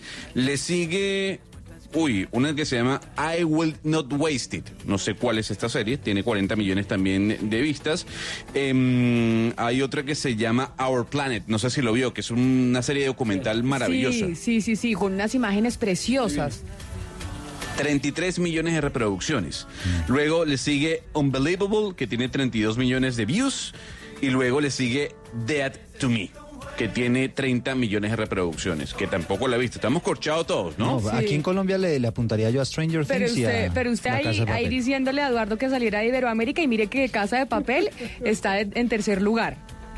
Bueno, pero yo estaba hablando de la primera. La pregunta La fue, primera ¿cuál es la hispana, serie más vista? Óigame, pero mire, eh, antes de que Eduardo nos venga con las noticias, hoy tenemos lanzamiento de nuevo video en las redes Ay, sociales sí, sobre los videos. candidatos a la alcaldía de Bogotá. Y de hecho, pues ahí estamos, eh, esos videos es como las preguntas que uno busca en Google, que, ¿qué diría el candidato? Entonces, Pero, acá... pero no, no, no lo ponga así, porque es como las preguntitas ahí. No, no, no. Que buscan y apuntalan a la humanidad, a la persona detrás del candidato público. Y a mí me gustan mucho. Bueno, pues acá vamos a escuchar, vamos a escuchar el video que lanzamos hoy para conocer un poco más a los candidatos de Bogotá. La primera pregunta en este video es, ¿qué es peor? ¿Mentir en campaña o mentir gobernando? Mentir siempre es muy grave. Es que el que miente en campaña miente gobernando. Yo. En las dos. Siempre, en campaña, sin campaña, en la vida, en el amor. Mentir es una desgracia. Y la siguiente pregunta que les hicimos a los candidatos en este Google que buscamos, este Google, es ¿qué prefiere un alcalde ladrón y eficiente o uno ineficiente y honesto? ¿Qué son esas preguntas? No, ninguno de los dos. ¿Por qué tenemos que escoger entre eficiencia o honestidad? Eh, no, ninguno de los dos le sirve, porque la ineficiencia tiene el mismo impacto que la corrupción. Sin duda la honestidad ante todo. Y acá una pregunta para don Gonzalo Lázaro. Y escuche muy bien, don Gonzalo. ¿Empresas como Rappi o Uber son? Uf, uf. No, sin duda son un ejemplo de emprendimiento y por supuesto considero que para que estas plataformas funcionen debe haber casos de regulación. Yo la veo como, como una vía no regulada de, de explotación. No, yo creo que son unos emprendimientos interesantes que hay que irlos regulando para que garanticen los derechos de los trabajadores. No, yo creo que son un emprendimiento y son un emprendimiento legítimo. Todas esas innovaciones tecnológicas hay que regularlas muy rápidamente, que es lo que no ha hecho el gobierno nacional con Uber, por ejemplo. Se ha lavado las manos y no lo ha regulado. Entonces yo por eso le he dicho al presidente de la República, mi hermano, si no va a hacer, déjeme hacer. ¿Prohibir o legalizar las drogas? A ver qué responden los candidatos a la alcaldía de Bogotá. Yo creo que hay que regular. Prohibición. Legalización. La descriminalización, porque es que todas las drogas no se pueden legalizar simplemente. Oiga, y todos distintos, ¿no? Todos respondieron absolutamente distinto. Un tema muy complejo. Sí, es un tema complejo, pero mire, si se ganara la lotería, ¿qué porcentaje donaría? Sin duda el 10% o más. Una fuerte inversión para cuidados de niños, casas que cuiden niños huérfanos. La inmensa mayoría solo cogería lo que sea necesario para garantizar que mis hijos tengan educación. Verdad. Primero a mí no, me obsesiona la riqueza. No sé administrar plata privada, digamos. No es mi, no es mi vida acumular. Creo que administrar riqueza privada es una arteria. Si me gano la lotería, saco un medio escrito y le hago competencia a semana. Ay, bueno, ahí está. Bueno, y él, él hizo medio escrito, don Juan Claro, Morris, con el- usted. El universitario. el Claro. univers- Y, y lástima, no nos ganamos la lotería porque nos quebramos. y les preguntamos también, ¿perdonaría usted unos cachos? Sí, eso, digamos, somos seres humanos. De mi esposa, mm, no creo.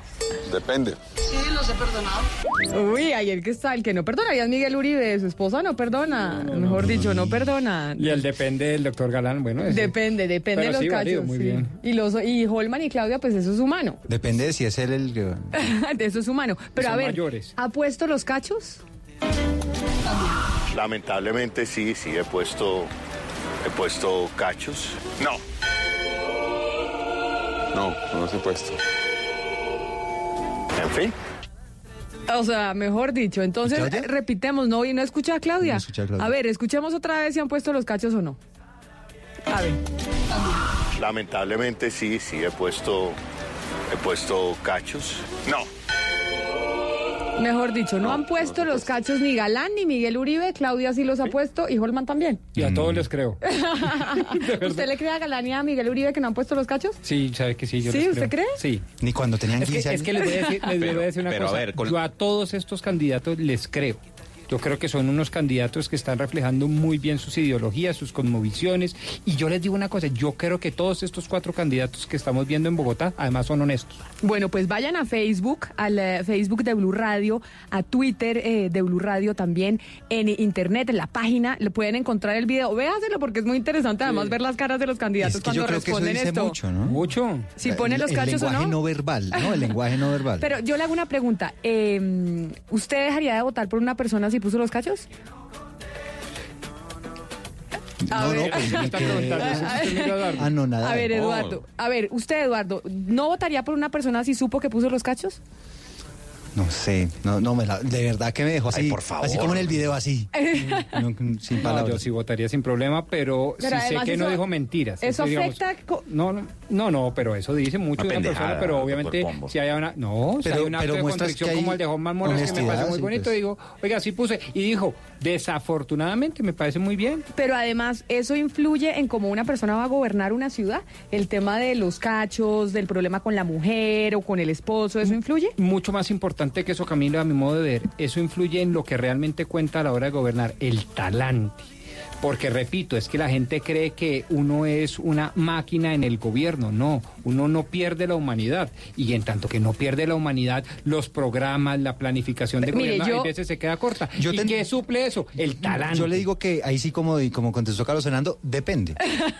Sí, porque depende del nivel de cacho. Si una cosa abs- absurdamente descarada, pues yo digo, uy, no, si le hizo esto a la pobrecita, pues. No, pero venga, le digo una cosa. Yo creo que eso no tiene nada que ver en cómo una persona va a gobernar. Distinto es si está sufriendo esta novela de cachos mientras está gobernando. Porque lo que sí es seguro es que usted, en una situación de problema personal, de Ah, sí. cachos y de la, de la situación del marido diciéndole en la casa, imagínese usted la, la alcaldesa, y el marido le dice a uno, es que tú te estás metiendo con otro, la, la mitad del cerebro de uno, Sí, la mitad sí. del tiempo está concentrada en el tema personal y no en el tema de, de gobernar a la ciudad. Sí, Camila, pero sí, de acuerdo, eh, eso influye, Por claro. la human- humanidad Pero- que usted pero, dice. Pero, ¿qué- ¿y dónde me deja? Digamos, yo sí, yo sí le hallo mucho valor a todas estas preguntas, Camila, de verdad lo digo sincerísimamente. Es que buscan y apuntalan a eso, al talante, a, a- al- a la persona detrás del personaje, a la humanidad, a qué tanto, por ejemplo, es capaz de perdonar y una persona que tiene más tolerancia, más respeto, está más inclinado a perdonar y por lo tanto puede hacer mejor frente a las movilizaciones estudiantiles, por ejemplo. Es decir, tiene una practicidad cotidiana enorme. Bueno, pues ya saben que pueden encontrar los videos de los candidatos con estas preguntas que obviamente no la van a encontrar en ningún debate.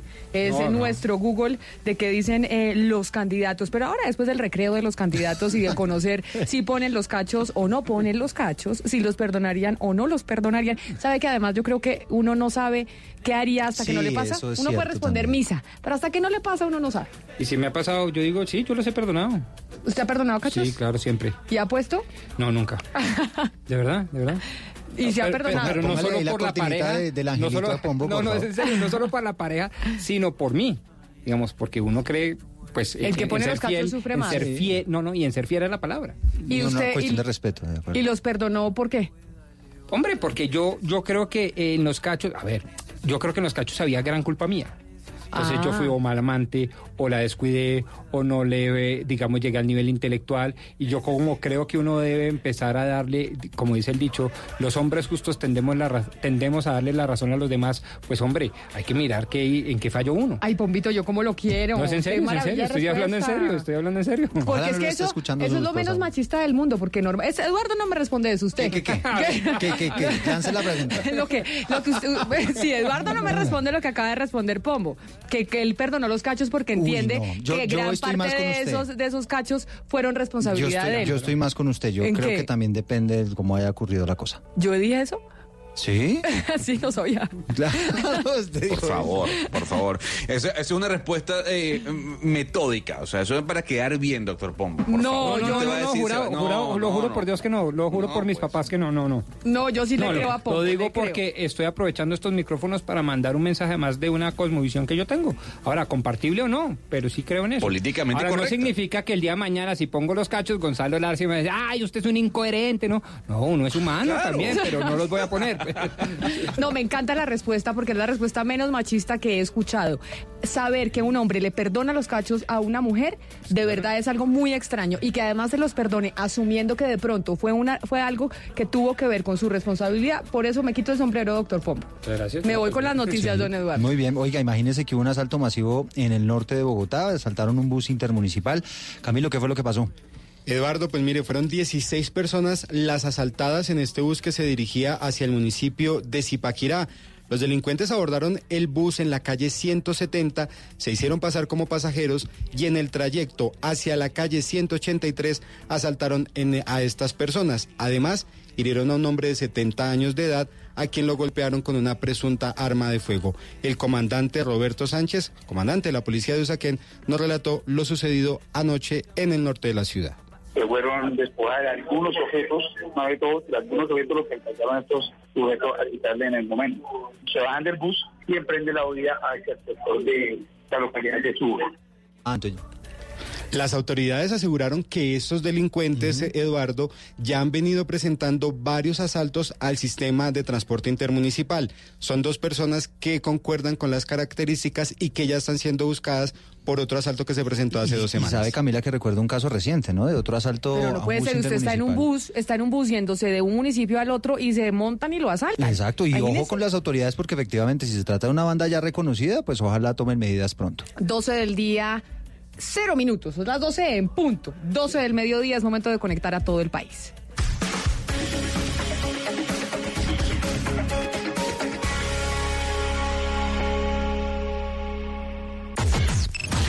Unimos coordenadas. Unimos coordenadas. A partir de este momento, nuestra señal se extiende por todo el país.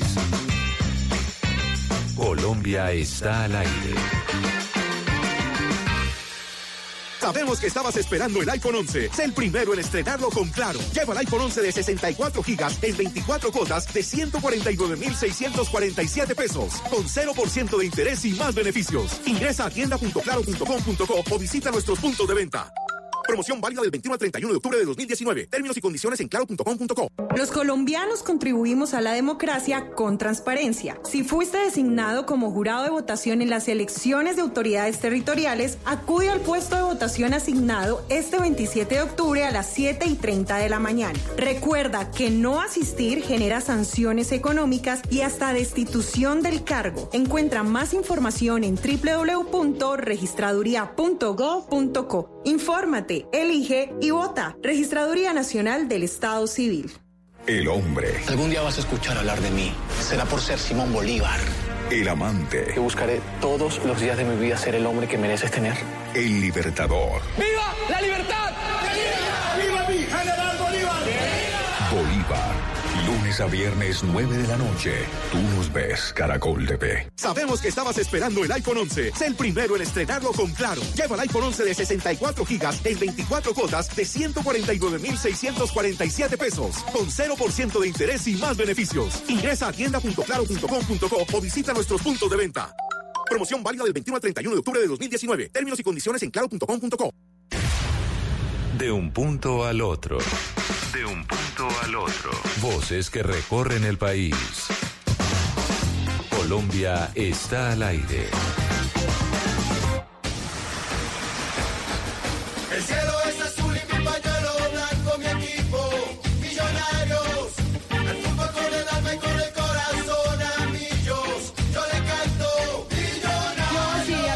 Disculparán los oyentes, 12 del día, 3 minutos. En este somos Blue Radio. Sí. Eh, azul, Blue Claro, Blue de Radio. Millos. Exacto, Blue de Millos. Además, blue en italiano, ¿no? Este es un blue, sí, porque como ¿Y esto qué fue? ¿Millonarios que ganó o qué? No, pues mire, ¿Qué noticia hay? Mire, el cielo es azul y mi pañuelo blanco y mi equipo millonarios, don Hugo Mario Mm. Palomar, le quiero contar. Caramba. Es que hoy tenemos clásico de clásicos aquí en la capital de la República, Millonarios contra Santa Fe. Y como en este eh, programa somos mayoría azules, pues por eso es que... En todo sentido. Somos- no, no, no, en todo sentido no.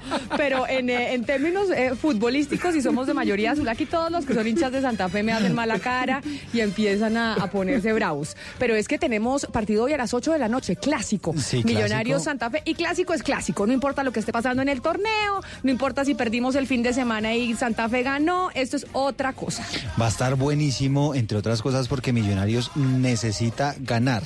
Necesita hacer por lo menos cuatro estar de los buenísima seis la puntos. apretadera de, Sí, sí, de sí. cuatro letras, como dicen por ahí. Y Santa Fe, pues también está ahí ya metido entre los ocho, pero también necesita seguir sumando porque están en el sexto lugar, pero tienen 28 puntos. Santa Fe y Millonarios, por su parte, está en el décimo lugar y tiene 27 puntos, solamente un puntico de diferencia. Ay, vámonos para el estadio. Estoy como ir para el estadio esta noche. Sí. Bueno, pues Angie Camacho por lo menos ya ha estado dando unas vueltas por allá porque además hay operativos especiales en materia de seguridad, ¿no, Angie?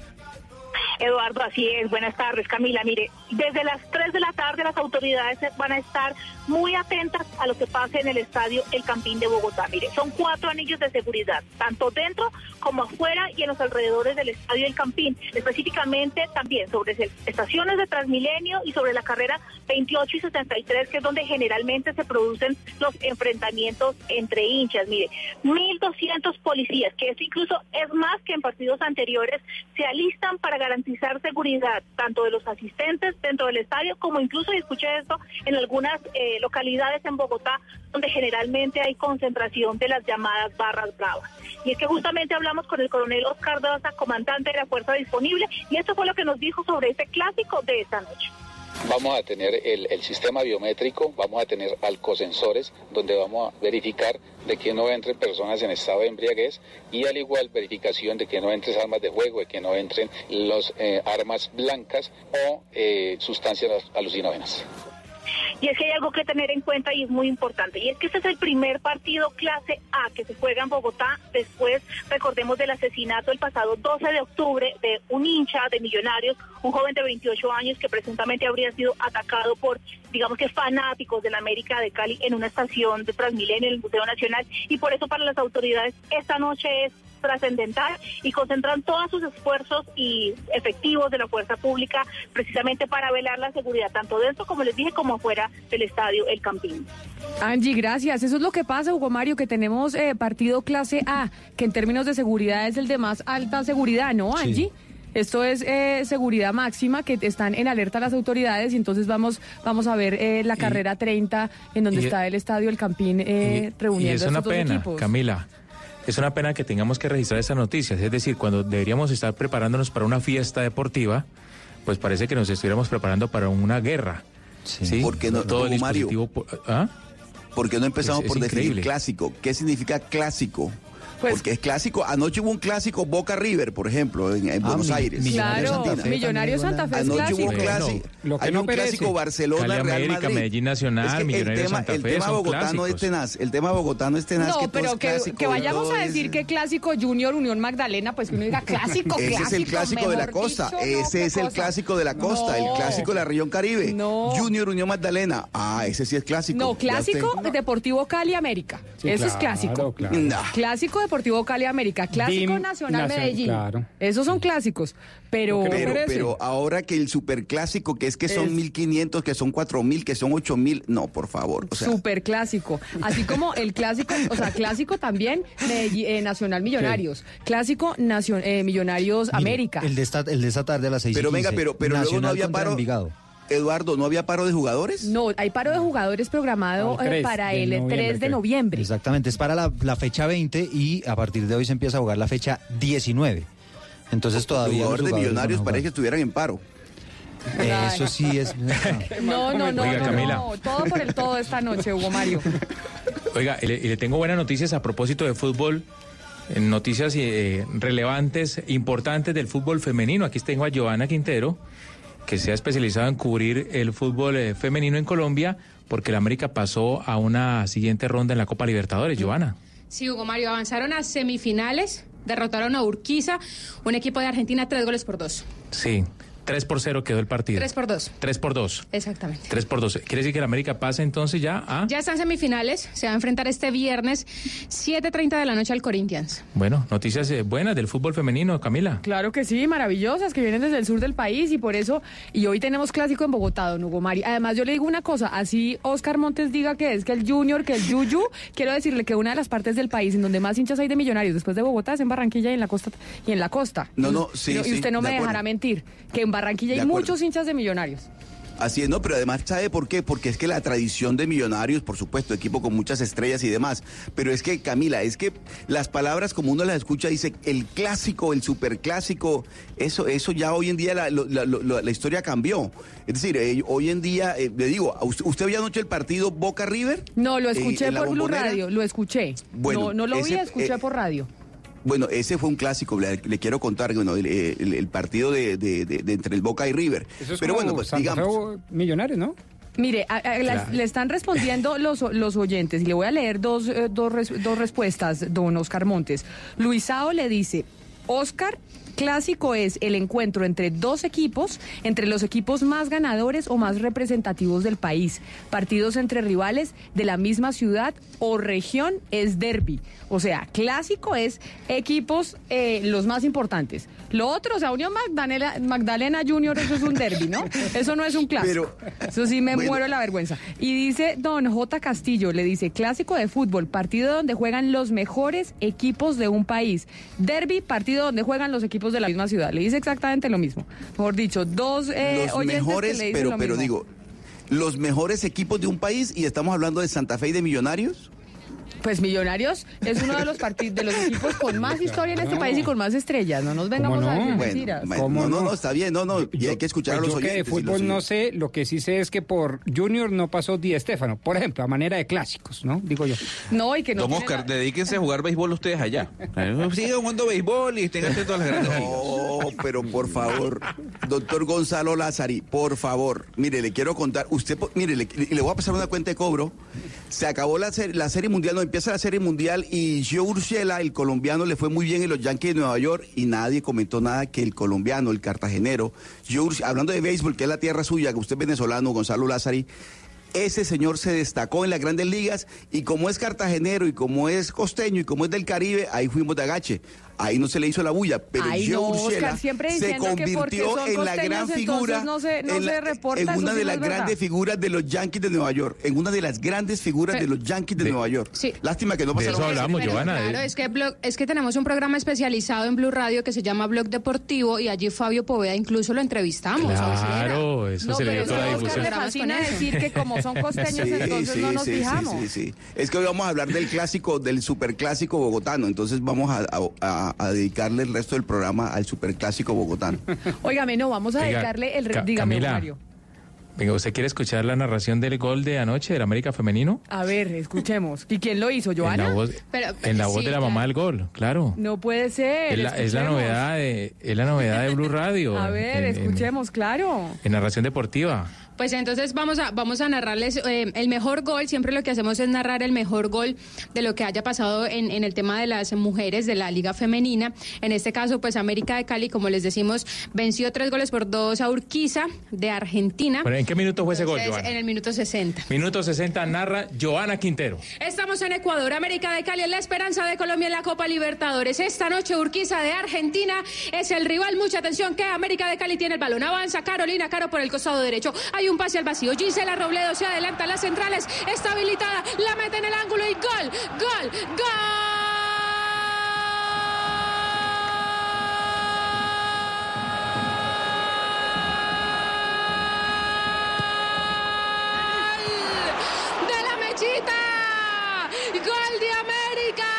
Y a un paso de la semifinal. semifinales de la Copa Libertadores. Oiga, no, qué maravilla. Tremenda, ¿qué es eso tan espectacular? De verdad, impresionante. Ovación, ovación. para Sí, esa aplauso de pie, ¿qué es eso? Aplausos para la mamá del gol. La mamá del gol, sí, Sí. señor. Muchas gracias. Sí, así me dicen porque tengo una bebita de ocho meses. Entonces nuestros compañeros en Blog Deportivo pues me pusieron ese apodo. Tremendo eh, bozarrón, ¿no? Es que siempre uno ve a los, a los narradores de fútbol. a ver Tremendos pulmones. Sí, exacto. Aguantando, ¿en cuánto tiempo aguantan diciendo gol? No sé, ¿y qué velocidad? ¿Y Hablan qué? a toda. Hablan a toda, pues porque la, porque la pelota va rápido. Por eso, por eso, por usted eso. hablar sí. rápido. Salvo cuando juega Magdalena Junior, ahí sí podría hasta yo narrarlo, pues. Oiga, pero eso, esto solamente pasa en Colombia, ¿no? Esa velocidad con la que se narran los partidos de fútbol. Usted ve fútbol argentino y... y- No, pero y sabe es que, sabe que en Brasil también, en Brasil también gritan y, y narran rápido como nosotros. Ah, bueno, sí, también un poco O sea, más. Brasil No, es- ¿Sabe que en la Copa Libertadores femenina están, están narrando mujeres? Sí, claro. Oiga, Es bueno. que, es, que Libertadores es- femenina. es la idea, que así como están las futbolistas destacándose también, las comentaristas y las narradoras de fútbol lo hagan. Sí, nos, nos falta ver una directora técnica eh, de un equipo importante. No mucho, nos- presidentas nos de falta fútbol ver creo de que todo. no hay. Pero mire, estamos en época preelectoral y obviamente el fútbol nos fascina. Ya sabemos que el deporte siempre es un eh, bálsamo en momentos difíciles que tenemos en el país. Y precisamente me voy para el departamento de Arauca, porque en plena época preelectoral tenemos una noticia no muy alentadora en ese departamento que tiene gran influencia del Ejército de Liberación Nacional, mejor conocido como ELN. Cristian Santiago, ¿qué fue lo que pasó? Camila, exactamente la situación se presenta en la zona del Catatumbo. Esta mañana en el municipio de San Calixto, a esto de las 10 de la mañana, cuando uniformados del Batallón de Despliegue Rápido número 9, adscrito a la Fuerza de Despliegue Rápido número 3 del Ejército Nacional, se encontraban patrullando por el casco urbano. Eh, se fueron atacados por francotiradores que estaban en la parte alta de la montaña. Esta acción terrorista que ocurre en una zona donde opera el ELN y las disidencias del Frente 33 de las FARC, deja con heridas al soldado Eliberto Rojas, herida en el brazo izquierdo. Fue atendido de inmediato por el enfermero de combate y posteriormente las autoridades, tanto ejército como policía, controlaron la situación al punto de que una aeronave llegara hasta el lugar para que pudiera evacuarlo hacia la ciudad de Cúcuta. Hay que recordar que estos uniformados que están en la zona de Catatumbo, en el casco urbano y también en algunas veredas, ingresaron en las últimas 48 horas para garantizar la seguridad en los comicios electorales este 27 de octubre, recordando que de 40 municipios, 15 de ellos tienen alto riesgo electoral para el país. Estamos hablando del norte de Santander con 15 poblaciones, entre esas 11 de la zona de Catatumbo. Situación y región afectada en estas elecciones, precisamente el eh, departamento de Arauca. Cristian, gracias. Y lamentable información la que acaba de entregar. Y precisamente por eso, Hugo Mario, vamos a hablar y a conocer las historias de aquellos candidatos que toman la decisión de meterse en política, porque no siempre es fácil meterse en política, Pombo. Es No. decir, es una decisión compleja. Claro, al revés, siempre es difícil. Siempre es una difícil. decisión de entrega, de abnegación, de servicio al prójimo, es- siempre es difícil. Y sobre todo en un país como el nuestro y una región, Hugo Mario, que está eh, siendo también muy afectada, es el departamento del Cauca. Es una de las regiones en riesgo con miras a estas elecciones del domingo.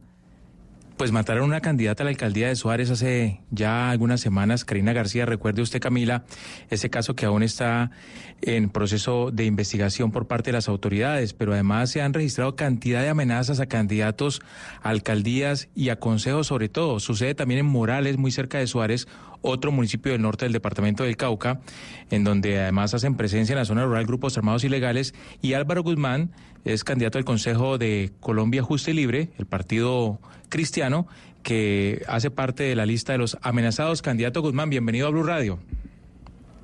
Buenas tardes para todos. Coméntenos exactamente su caso, cuál es, qué le pasó, qué tipo de amenazas ha recibido hasta esta fecha. Bueno, yo soy un líder social. ¿Sí? Don Álvaro. Se nos fue la comunicación, eh, parece Hugo Mario, pero para explicarle a los oyentes es que nos contactamos con cada uno de los partidos políticos. Eh, llamamos a Colombia Justas Libres, al Partido Conservador, al Partido Liberal, al Centro Democrático, a Cambio Radical, al Partido FARC, al Polo Democrático, al Partido Verde, a preguntar sobre sus candidatos amenazados, porque a veces se nos olvida que hay seres humanos detrás de estas cifras que vemos a veces muy frías en los medios de comunicación y dicen, ay, sí, hay muchos candidatos amenazados en las regiones, etcétera, etcétera, pero se nos olvida vida de nosotros, ¿cómo puede ser Sí. ¿Y cuál es la vivencia que, que tiene un candidato que está apostándole pues para cambiar el país, porque por eso se meten en política y están eh, poniendo en riesgo su vida? No, Camila, y si, y si está en riesgo un candidato en una ciudad como Bogotá, como Medellín, como Cali, pues imagínese usted un candidato a un consejo, a una alcaldía de una población apartada donde el Estado no hace presencia realmente como debería hacerlo, donde no hay fuerza pública suficiente, donde no tiene esquema de seguridad, donde está indefenso, a, merced de, de los grupos armados ilegales que hacen presencia. Y justamente eso es lo que pasa en, el, en el departamento del Cauca. Don Álvaro ya está nuevamente con nosotros. Candidato Guzmán, bienvenido nuevamente. Muchas gracias, eh, mi honorable periodista. Bueno, nos comentaba usted sobre las amenazas, cuéntenos. Sí, son amenazas que vienen de grupos al margen de la ley y quizá otros grupos que operan en la zona debido al trabajo que uno hace con la comunidad. Eh, yo trabajo mucho en el tema de, de lo que es con grupos eh, eh, indígenas, cabildos, y estamos trabajando con el tema de salud y educación. Yo soy en vía social de la región y debido a eso, pues a mi compromiso social, pues eh, hay muchas personas que quizá eh, tratan de atentar contra uno. Eh, tomé la decisión de lanzarme a la alcaldía. Yo era candidato a la alcaldía Morales, pero debido a ciertas amenazas, eh, tanto en boletas como en mensajes, como llamadas, tuve que renunciar a mi aspiración a la alcaldía y actualmente pues sigo como líder social, aunque tengo medidas de protección por la UNP. Señor pero Guzmán, temo señor Guzmán. porque el día 28, como estamos por el plan democracia, lo que se ha dicho es que el día 28 de, de octubre tenemos que entregar ya el esquema de seguridad y entonces como líder social quedaría uno desprotegido. Pero mire, señor Guzmán, esto que usted nos dice es, es bastante delicado. ¿Usted le tocó renunciar a su candidatura a la alcaldía por cuenta de las amenazas? ¿Qué era lo que le decían para Sí, que no correcto. aspirara? Correcto, correcto, porque no hay garantía en este momento para hacer democracia. Está muy complicado, eh, como dijera anteriormente el periodista, debido a esa muerte de tan atroz de Karina García. Y no solamente en ese municipio, sino en otros municipios del departamento del Cauca, estamos dentro de una zona totalmente roja y es muy complicado en este momento el hacer una democracia, así que yo tuve que renunciar a mi candidatura. Pero, pero ¿quién lo, quién lo amenazó a usted concretamente? Son grupos al margen de la ley que operan en la zona, eh, aparte de que también se pide alguna alguna suma de cooperación para ellos y de no hacerlo, pues uno tiene que Ah, o irse de la zona, renunciar o si no, pues uno peligra la vida de uno y la de su familia. O sea, ustedes tienen que pagar por hacer política en la zona rural y en, y en- y en la cabecera del Sí, hay municipio un también. requerimiento eh, de ellos que hay que cancelar y si no, pues está uno declarado eh, objetivo militar por ellos. Mire, este es el caso de Álvaro Guzmán, eh, Hugo Mario, en el departamento del Cauca, en el sur del país, pero ahora me voy para el norte. Me voy eh, para Tibú, en norte de Santander. Allá la candidata a la alcaldía de Tibú por el Partido Conservador también eh, ha recibido amenazas. Y ella es Carolina Durán y doña, doña Corina Durán. Y creo que no solo amenazas, sino incluso un atentado. Candidata Durán, bienvenida a Mañanas Blue. Buenas tardes, sí, señora. ¿Qué fue? Usted está siendo candidata en este momento a la, a la alcaldía de Tibú eh, por el Partido Conservador. Las amenazas que ha recibido usted son de parte de quién? Cuando nos contactamos con su partido dicen, una de las personas que tenemos más en riesgo en nuestra colectividad es nuestra candidata a la alcaldía de Tibú. Sí, sí, señora, la verdad pues he tenido amenazas eh, como las que tuvo mi esposo.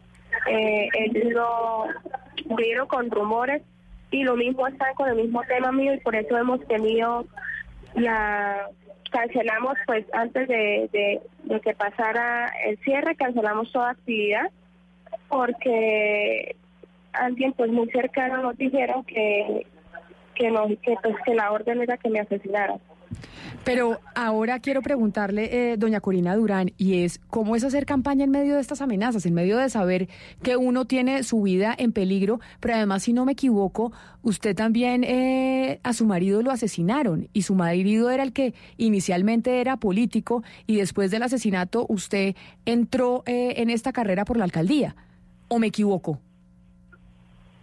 Sí, sí, señora, es por eso que hemos pues, he tomado las banderas porque mi esposo era quien lideraba este proyecto político, eh, la Gran Alianza por Timú, y en el momento en que él lo asesinaron, con el equipo nos reunimos y decidimos tomar las banderas y el legado que él llevaba. Sí, no ha sido fácil, pero aún así estamos pues porque Tibú se lo merece y Tibú merece tener un cambio ya. ¿Quién asesinó eh, a su esposo? ¿Y son los mismos que la están amenazando a usted en este momento, en este momento en medio de, la, de las elecciones? Eh, Me, me disculpa, ¿me regala su nombre? Camila Zuluaga. Camila, eh, la verdad no sabemos quién asesinó a mi esposo porque el, el, el, pues, el comunicado que sacó la disidencia de la FARC, hay muchas irregularidades y no entendemos en realidad si es falso o es verdadero. Porque en realidad todo lo que decía ahí, a mi esposo nunca lo amenazaron, a mi esposo nunca le dijeron que se retirara de la campaña, a mi esposo nunca lo llamaron para que fuera a algún lugar a, a entrevistarse con ellos.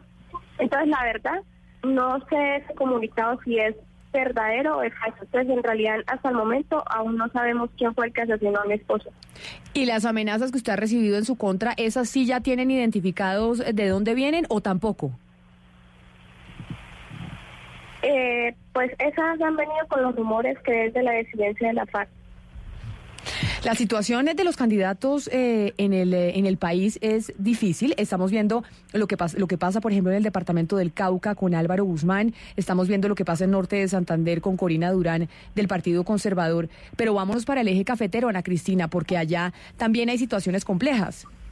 Sí, Camila, eh, ahora estamos en Calarcá. Tenemos una denuncia de Calarcá y es de una candidata al Consejo por el Partido Colombia Renaciente. Ella es la señora Liana Caterine Alcázar. Señora Alcázar, buenas tardes. Señora Alcázar. Sí, le escucho. Muy buenas tardes para todos. Buenas tardes. Eh, empecemos por contar, eh, contarles a todos los oyentes. El viernes hubo un evento, usted es eh, candidata al Consejo eh, para, para Calarcá, y hubo un evento, una amenaza que usted recibió, un atentado. ¿Qué fue lo que ocurrió el viernes?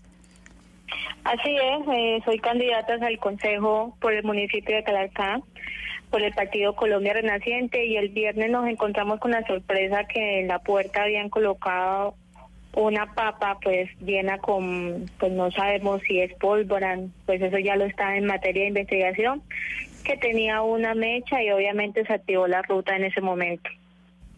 Usted cuando llega encuentra este artefacto en su casa, pero ¿cómo se da cuenta que es un artefacto explosivo? No, nosotros todavía no habíamos salido. Mm, afortunadamente recibí en el momento una visita y obviamente nos llamó la atención de ver eso, ese objeto ahí en la puerta del garaje. Según yo entiendo, esa visita que usted tenía era precisamente de la Unidad Nacional de Protección. Así ella me estaba haciendo una visita recogiendo una firma que necesitaba.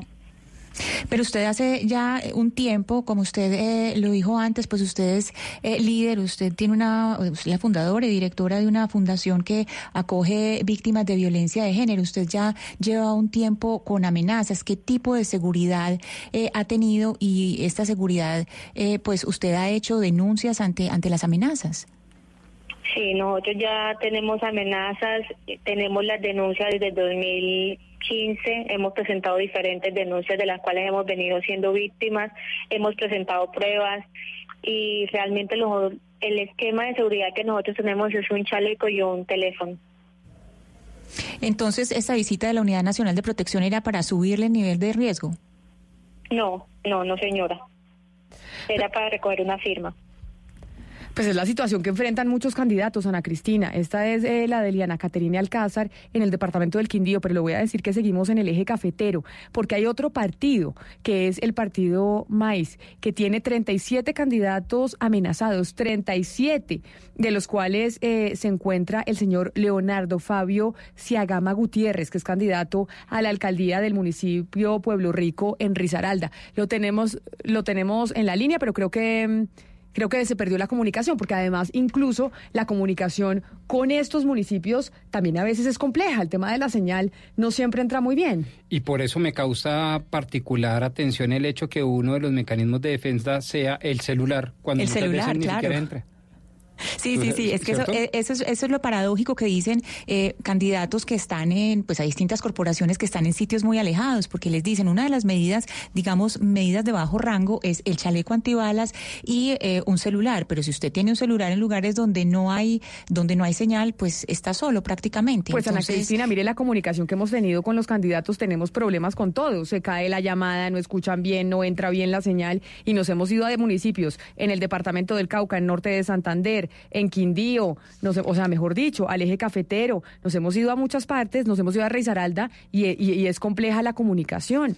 Estamos a ver si logramos tener eh, mejor éxito con Leonardo Fabio Ciagama Gutiérrez, que es candidato a la alcaldía del municipio de Pueblo Rico en Risaralda, que es del partido Maíz, que tiene 37 candidatos amenazados en estas elecciones. Candidato, bienvenido a Mañanas Blue. Muchas gracias. Muy buenas tardes.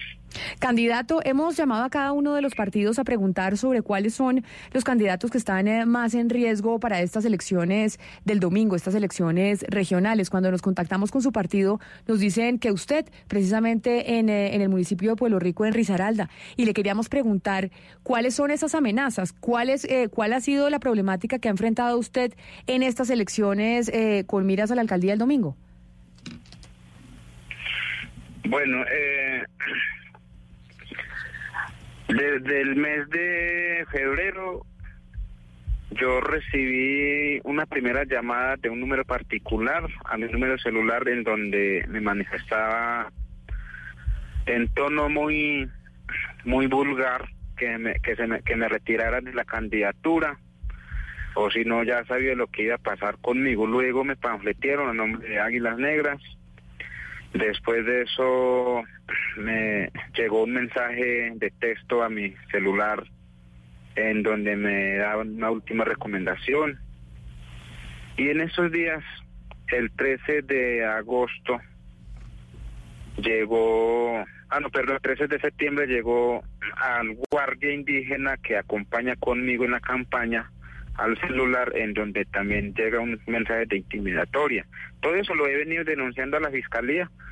Eh, seguramente en este momento están adelantando la investigación de dónde puede haber sido esa amenaza. Eh, yo he estado muy en contacto con la fuerza pública para brindar mi autoprotección. Y en este momento, ¿con qué, pro- ¿con qué protección cuesta? Cuenta usted. ¿Cómo? ¿Con qué protección cuenta en este momento? Cuando usted se, se contacta Bueno. con las autoridades, ¿qué protección le dan? Bueno, en este momento, pues a mí me dieron un teléfono y un chaleco inicialmente. Luego, por plan democracia, me enviaron un nombre de protección. Hasta el momento solo tengo eso. ¿Y esto cómo le dificulta sus correrías de campaña? Porque además, explique, a ver, doctor Pombo, eh, sobre todo eh, en medio de la campaña y, eh, y en municipios hay que salir a hablar con la gente, hay que hacer correría, hay que hacer eventos y que ahí obviamente los candidatos se exponen a, mm, pues, a- a estos peligros. Pues claro, es que de eso se trata la política y particularmente la política regional. Como lo diría el asesinado Luis Carlos Ganal, para ganar 10 votos hay que abrazar mil manos. Y eso es lo que tienen que hacer los candidatos, salir a abrazar con la gente, compartir sus ideales, compartir su programa de gobierno y también hoy en día recibir también lo que piensa la comunidad. Y para eso no hay otra, no hay otro, Camila, no hay otro mecanismo que hablar directamente con la gente. Y eso lo somete a unos riesgos especiales. Y por eso, candidato, le pregunto, estas amenazas y esta condición, eh, ¿en qué ha afectado directamente su campaña? Mucho, mucho, mucho. He estado restringiendo muchas actividades, muchos encuentros con las comunidades, con las veredas. Me he cuidado mucho y eh, me incomoda mucho para salir a la calle, a, a las veredas. Todo eso me ha afectado mucho y psicológicamente porque uno no duerme bien, uno no está tranquilo haciendo libre ejercicio política, pero más sin embargo... señor Seagama. eh, sí. Sí, disculpe, ¿usted es el único candidato que ha recibido este tipo de intimidaciones o hay otras eh, otros candidatos a otras corporaciones también en Pueblo Rico que hayan eh, recibido amenazas como usted? Pues yo hasta en este momento no he escuchado de las, de las otras campañas, otros candidatos. Cada uno están haciendo su ejercicio. Eh, en el día de ayer un candidato que está también aspirando para la alcaldía del Partido Liberal en una entrevista por redes sociales manifestó que también había recibido una serie de amenazas. Eh, yo no sé en qué en qué irá eso, pero en este momento, además de la amenaza de muerte que me han hecho, pues también he estado sufriendo muchas muchos ataques, propagandas negras, discriminación racial, porque yo soy indígena. Eh, Don Leonardo. Términos de xenofobia. Sí. Don Leonardo, no- nos decía un candidato, nos decía un candidato a, a- a un consejo municipal en el Cauca hace un instante que, que prácticamente ellos les tocaba que pagar por hacer política a los grupos ilegales. ¿A usted le han hecho algún tipo de exigencia a los grupos que lo han amenazado? No, no, hasta el momento, gracias al Señor, no. No he recibido ninguna llamada de esa manera y si, y si lo hicieran, pues yo denunciaría a la Fiscalía o a la Fuerza Pública. Y ahí estamos conociendo como diferentes candidatos en distintas regiones del país, porque acá no hay excepción. Hay, hay unas regiones mucho más afectadas que otras, pero eh, en todo el país hay candidatos que están siendo amenazados. Hay un partido que es la Unión Patriótica, la UP, que cuando llamamos a preguntar sobre cuáles eran los candidatos más amenazados, ¿sabe qué nos respondieron, doctor. Pombo? Que no querían eh, exponerse los candidatos a hablar por temor que no querían hablar en los medios de comunicación por temor a las amenazas que están recibiendo, pero además porque la UP tiene una historia que, mm, que es conocida por el país, que fue el genocidio, el genocidio de la, de la UP, la aniquilación de la UP, en donde más de mil militantes de la UP fueron asesinados Los en la década de los, los de los exterminaron. 90. Claro, claro, Sí, los claro. exterminaron y eso dio pie, en principio, para que les terminaran incluso la personería jurídica. Después, gracias a Dios, se la recuperaron y ahora están haciendo una actividad política en el marco Sí. del conflicto que es un mucho más armado porque ellos tienen, si me permite la expresión, Camila y queridos miembros del equipo, llamémoslo así, una especie de estigmatización histórica, tradicional. Pero- es decir, pero, una estigmatización doblada. Doctor Pombo, pero mire, los candidatos que hemos escuchado hoy son de verdad heroicos, porque eh, hacen política y aspiran a alcaldías en zonas rojas, en zonas de conflicto. Morales Cauca es una zona muy conflictiva, donde está el señor Guzmán.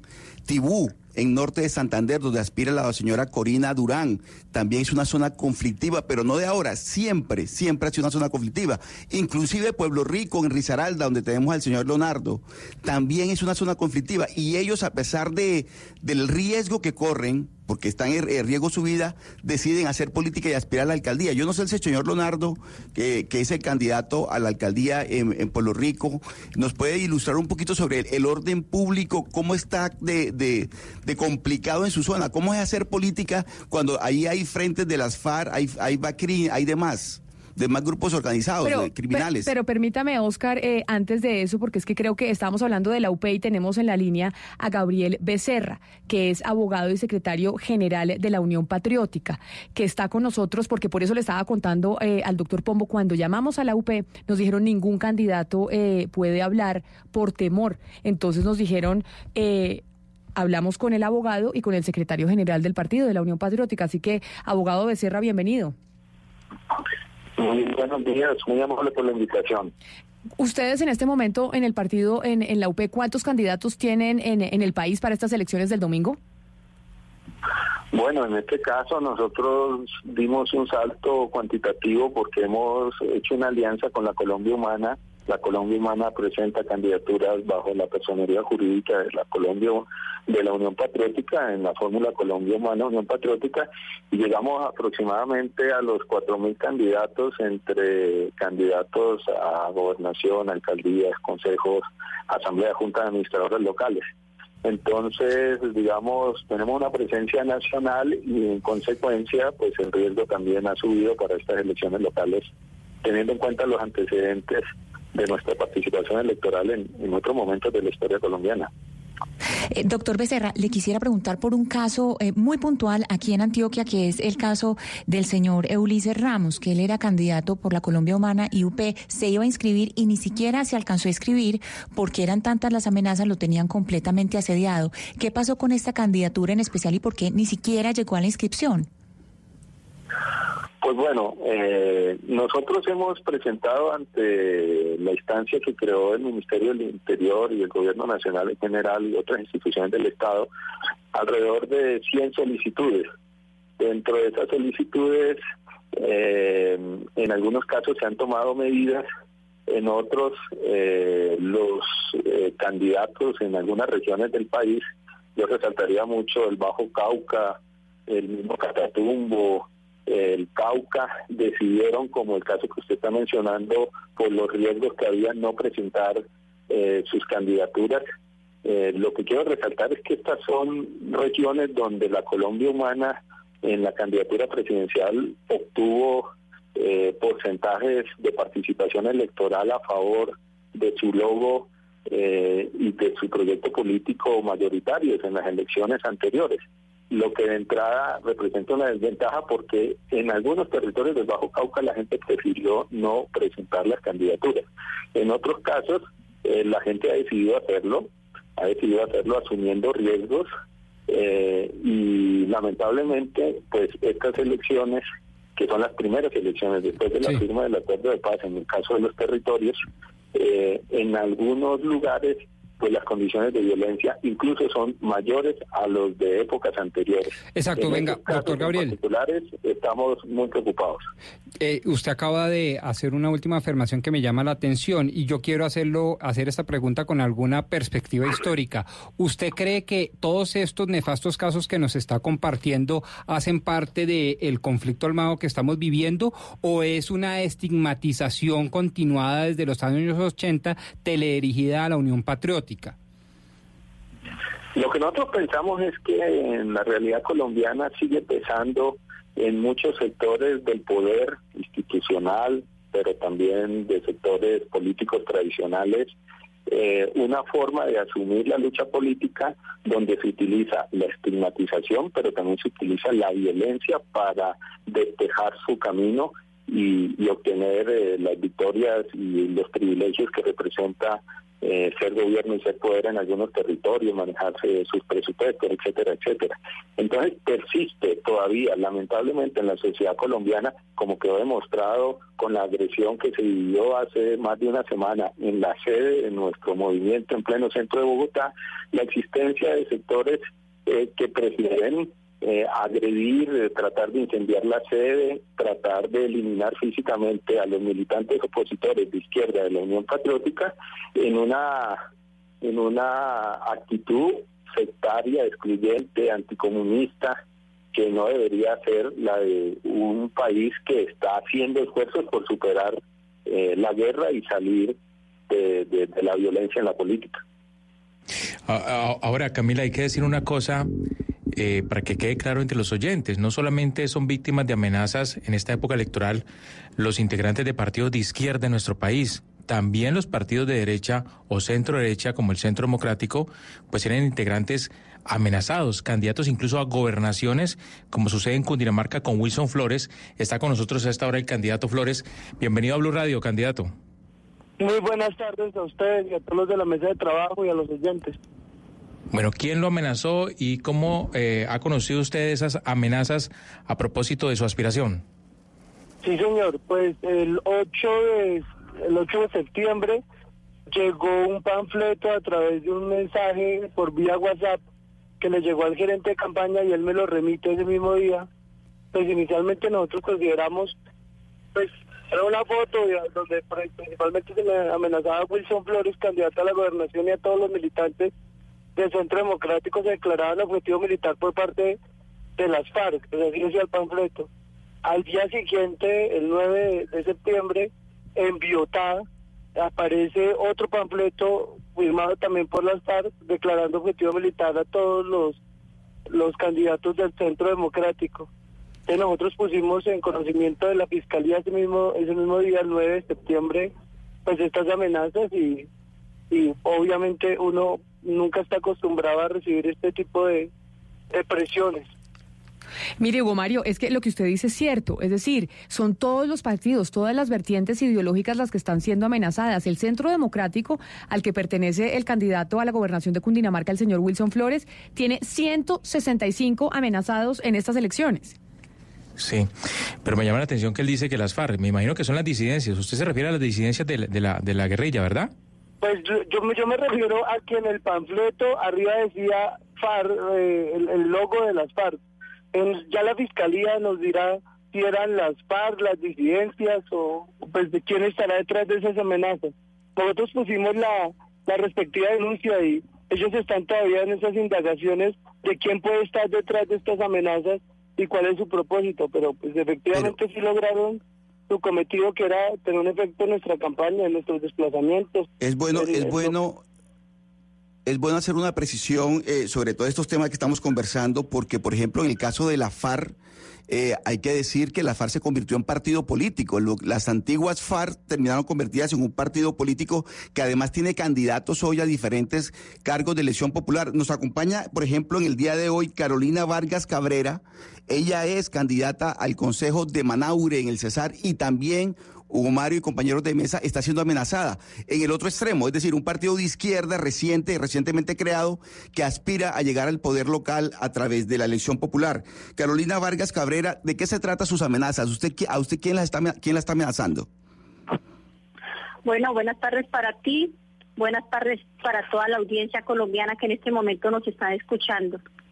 En este momento eh, estamos en una lista cerrada por representantes partido FARC para la candidatura al Consejo de Manaure Balcón del Cesar. Hemos recibido una serie de estigmatizaciones hacia nosotros, hacia las personas en proceso de reincorporación y las personas que vivimos en la vereda Tierra Grata, exponiendo y poniendo en, en alto riesgo nuestra integridad física y moral. Esta estigmatización se ha elevado ya en redes sociales, eh, por radio, puerta a puerta a todos los habitantes, sembrando el miedo y el odio. También es una manera muy vil y muy burda de hacer política. Ayer en horas de la noche, eh, un compañero que nos está apoyando, nos están apoyando en la campaña, los levantaron a tiros, se le hicieron cinco tiros y agarraron el carro a piedras. Carolina, Entonces, pero ante- ante estos hechos violentos. Ante estos hechos violentos, Carolina, ¿qué dicen las autoridades? Porque es que no estamos hablando de amenazas. En este caso ya fue un ataque eh, pues, eh, eh, mortal contra compañeros de ustedes. Además, porque Manaure es una zona muy tranquila, es una zona muy hermosa del Cesar, igual que Tierra Grata, donde se está llevando a cabo un proyecto productivo muy bueno. Pero ¿por qué, eh, Carolina, las autoridades, qué le dicen a ustedes de estas amenazas? Nosotros aquí eh, en la vereda Tierra Grata, semanalmente hay un espacio de seguridad que se llama ITPS y hay un espacio también donde participan las autoridades municipales, incluyendo la fuerza pública, ejército y policía, donde se analizan todos los problemas de seguridad que ocurren en el territorio. Esto se ha hecho ya y se ha expuesto varias veces estas denuncias hasta el punto que ayer nos tocó interponer una denuncia porque ya se está volviendo esto un, gran problema para nosotros y una gran amenaza. Todo se está poniendo en conocimiento las autoridades. Se han hecho los consejos de seguimiento electoral. En el municipio de Manaure se firmó el pacto de no agresión, pero hubo un candidato a la alcaldía llamado Juan Carlos Orozco, que no quiso firmar ese pacto político de no agresión. Entonces, pues, no hay garantías realmente para ejercer la política. No hay garantías de seguridad nuestras como se reza en el acuerdo de paz. Y para nosotros, pues, es un grave riesgo. No, un grave riesgo para ustedes y para el país, porque que por usted, porque ustedes ustedes en el partido FARC por primera vez están participando en elecciones regionales. Es la primera vez que este partido nuevo después del proceso de paz entra a las, a, las, elecciones- a las elecciones regionales y ver lo que estamos escuchando en todo el territorio nacional de diferentes partidos, Centro Democrático, de la UP, del Partido Maíz, del Partido Conservador, Colombia Justas Libres, Colombia Renaciente, es decir, acá no importa el espectro ideológico, hay amenazas contra candidatos de todos los partidos políticos y que estemos escuchando a Carolina, candidata en el partido, en el eh, departamento del Cesar, decir aquí no hay garantías para hacer política. No, pues claro. también es un, es un gran riesgo para todo el país y también para los habitantes de la comunidad de Manaure que nos están apoyando. Y también se pone en riesgo eh, el candidato a la alcaldía que nosotros estamos apoyando porque también está recibiendo amenazas, estigmatizaciones, porque él nos está apoyando a nosotros también. Entonces, lamentablemente no hay una reforma política donde garantice ejercer una participación política de todos los sectores sin importar el credo político. Doña Carolina. Soñamos que en Colombia en un futuro eh, tengamos una participación limpia y transparente y con toda la seguridad. Doña Carolina, eso precisamente le iba a preguntar y reforcemos esta idea. ¿Ustedes creen desde el nuevo partido político FARC que si hay una reforma política, y la leo bien, una reforma electoral, se acaba la violencia contra los candidatos? Esperamos que haya una reforma política estructural en el país para que todas las amenazas y todas estas estigmatizaciones desaparezcan. Y pienso que este es el sueño y el anhelo de todos los sectores, sin importar ideología política, que todos participemos en una política clara, en una participación política donde no exista la amenaza, la estigmatización y el asesinato a los líderes ni líderes. Hemos hablado con eh, candidatos de diferentes partidos, Partido Conservador, Partido Colombia Justas Libres, hemos hablado con gente del Cambio Radical, del Centro Democrático, de Maíz. Ana Cristina, el Polo Democrático no es una excepción. También hay candidatos del Polo Democrático que están siendo amenazados en el país en estas elecciones eh, regionales. Sí, así es, Camila, y no solamente amenazados. Eh, hubo un atentado este fin de semana en el norte de Antioquia y precisamente la persona, el diputado que busca ser reelegido en la Asamblea de Antioquia, que fue víctima de este, eh, de este atentado, está a esta hora con nosotros. Diputado Luis Eduardo Peláez, buenas tardes.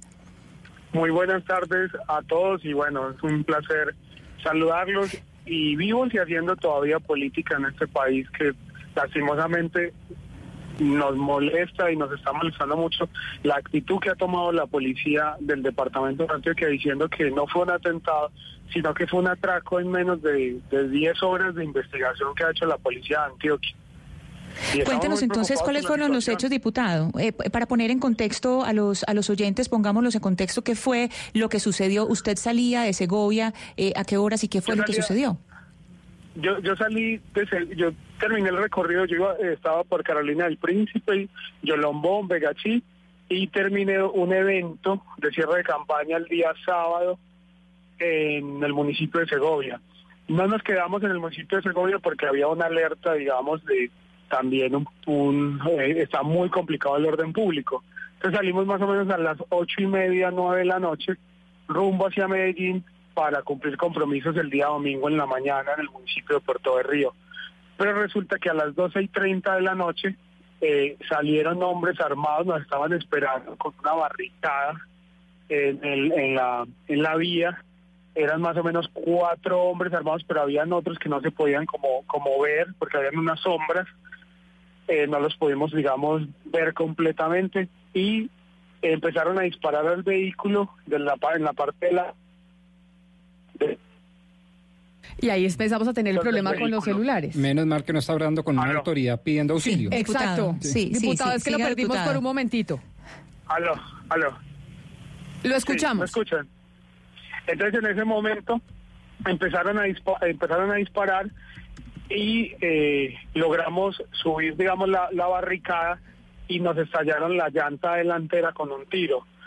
Luego, eh, eh, digamos, la maniobra del conductor, empezamos a, estar, digamos, ladeados, intentando no, por ahí hay unas zonas como de barranco, entonces intentamos que el carro no se balanceara hasta allá y llegar a una finca y, pedimos auxilio di- diciéndoles a las personas que estaban ahí que no eh, que, nos auxiliaran. O sea eso fue lo primero que les dijimos que nos auxiliaran eh, que nos querían robar y les dijimos eso por obvias razones porque si yo le digo a una persona que me acaban de hacer un atentado y que la están siguiendo pues a- nadie me va a, a ayudar eso es como a veces como la lógica y bueno eh, Diputado, pero entonces usted tiene esquema de seguridad. Usted tiene esquema de seguridad. no, no, lo que pasa es que en ese momento, debido a, la- a las amenazas desde hace seis meses que vienen haciendo por las denuncias de corrupción que yo he hecho con el gobernador Luis, en contra del gobernador Luis Pérez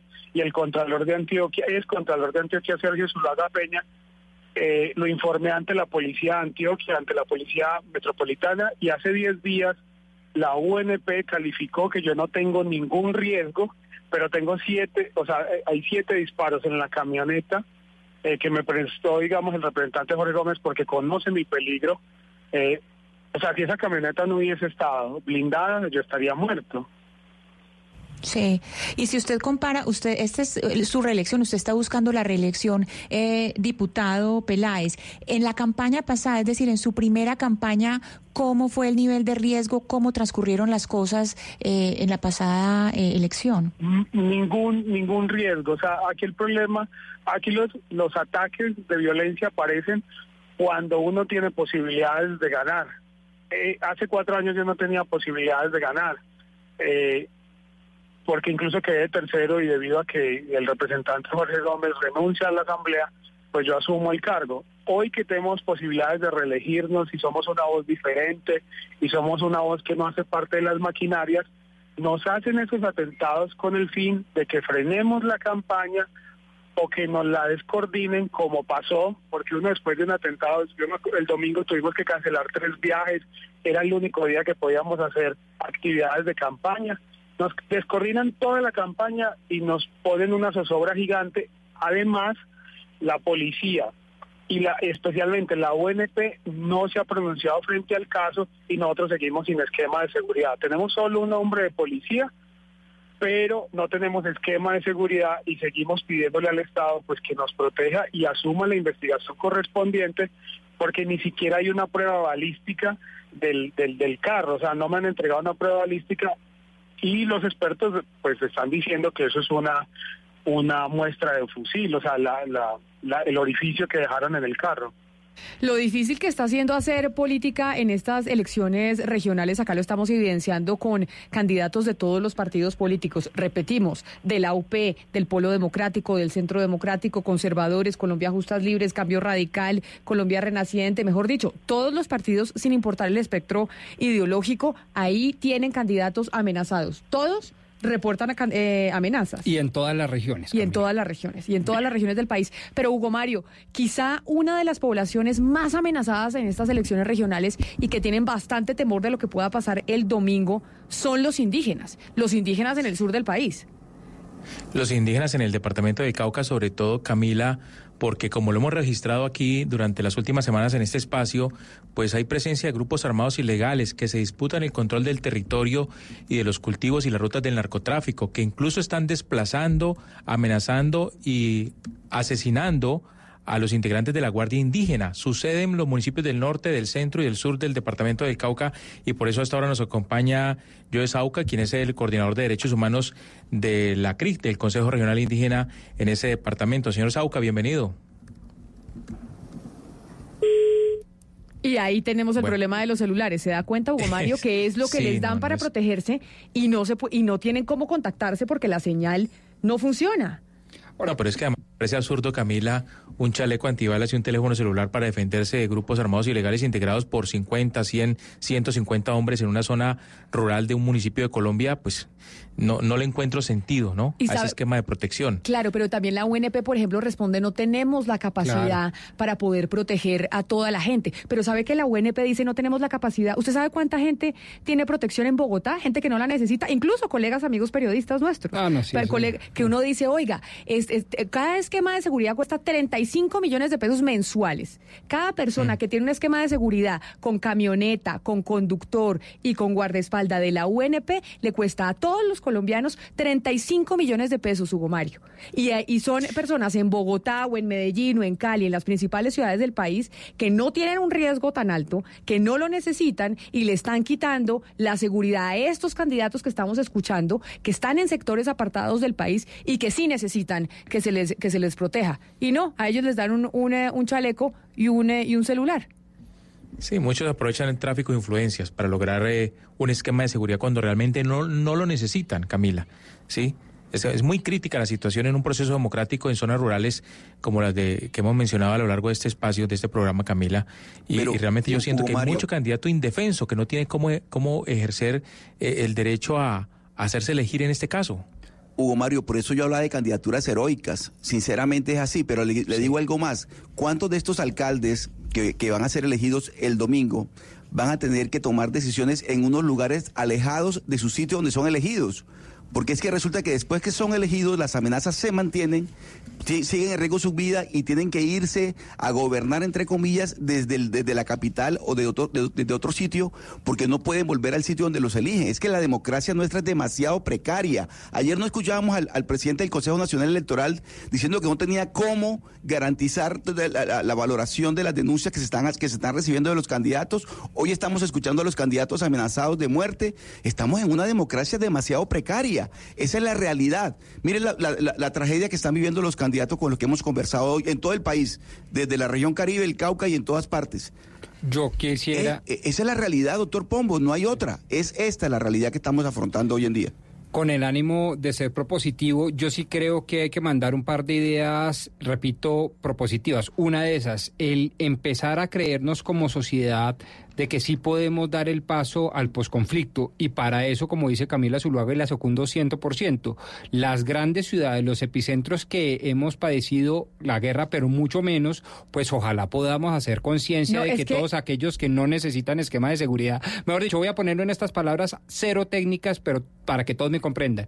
Debemos quitar la cultura que es in, que es play, que es chéverísimo tener esquema de seguridad, No, lo que pasa tener es que guardaespaldas, tener choferes. son Exacto. felices con que les den el carro, el carro que pagamos todos los colombianos, felices con que les den la gasolina, gasolina que pagamos todos los colombianos Claro. y con que les den el conductor. Y hay una cantidad de gente en las principales ciudades del país El- que no necesita sus esquemas de seguridad y que, como dice Hugo Mario, con el tráfico de influencias en la UNP o quién sabe cómo, terminan teniendo los esquemas de seguridad Camila. y, escuchamos y- a esta gente y- vulnerable que no la protege Pero nadie. ojo, y, y permítame agregarle esto que es como la pimienta a la receta, el esnovismo, porque si ese señor de pronto llega a, una, a un evento social, a un político o incluso al trabajo y lo mira mal porque le dice, oiga, qué jartera, qué oso venir con un de esquema de seguridad cuando no se necesita, yo creo que las cosas empiezan a cambiar.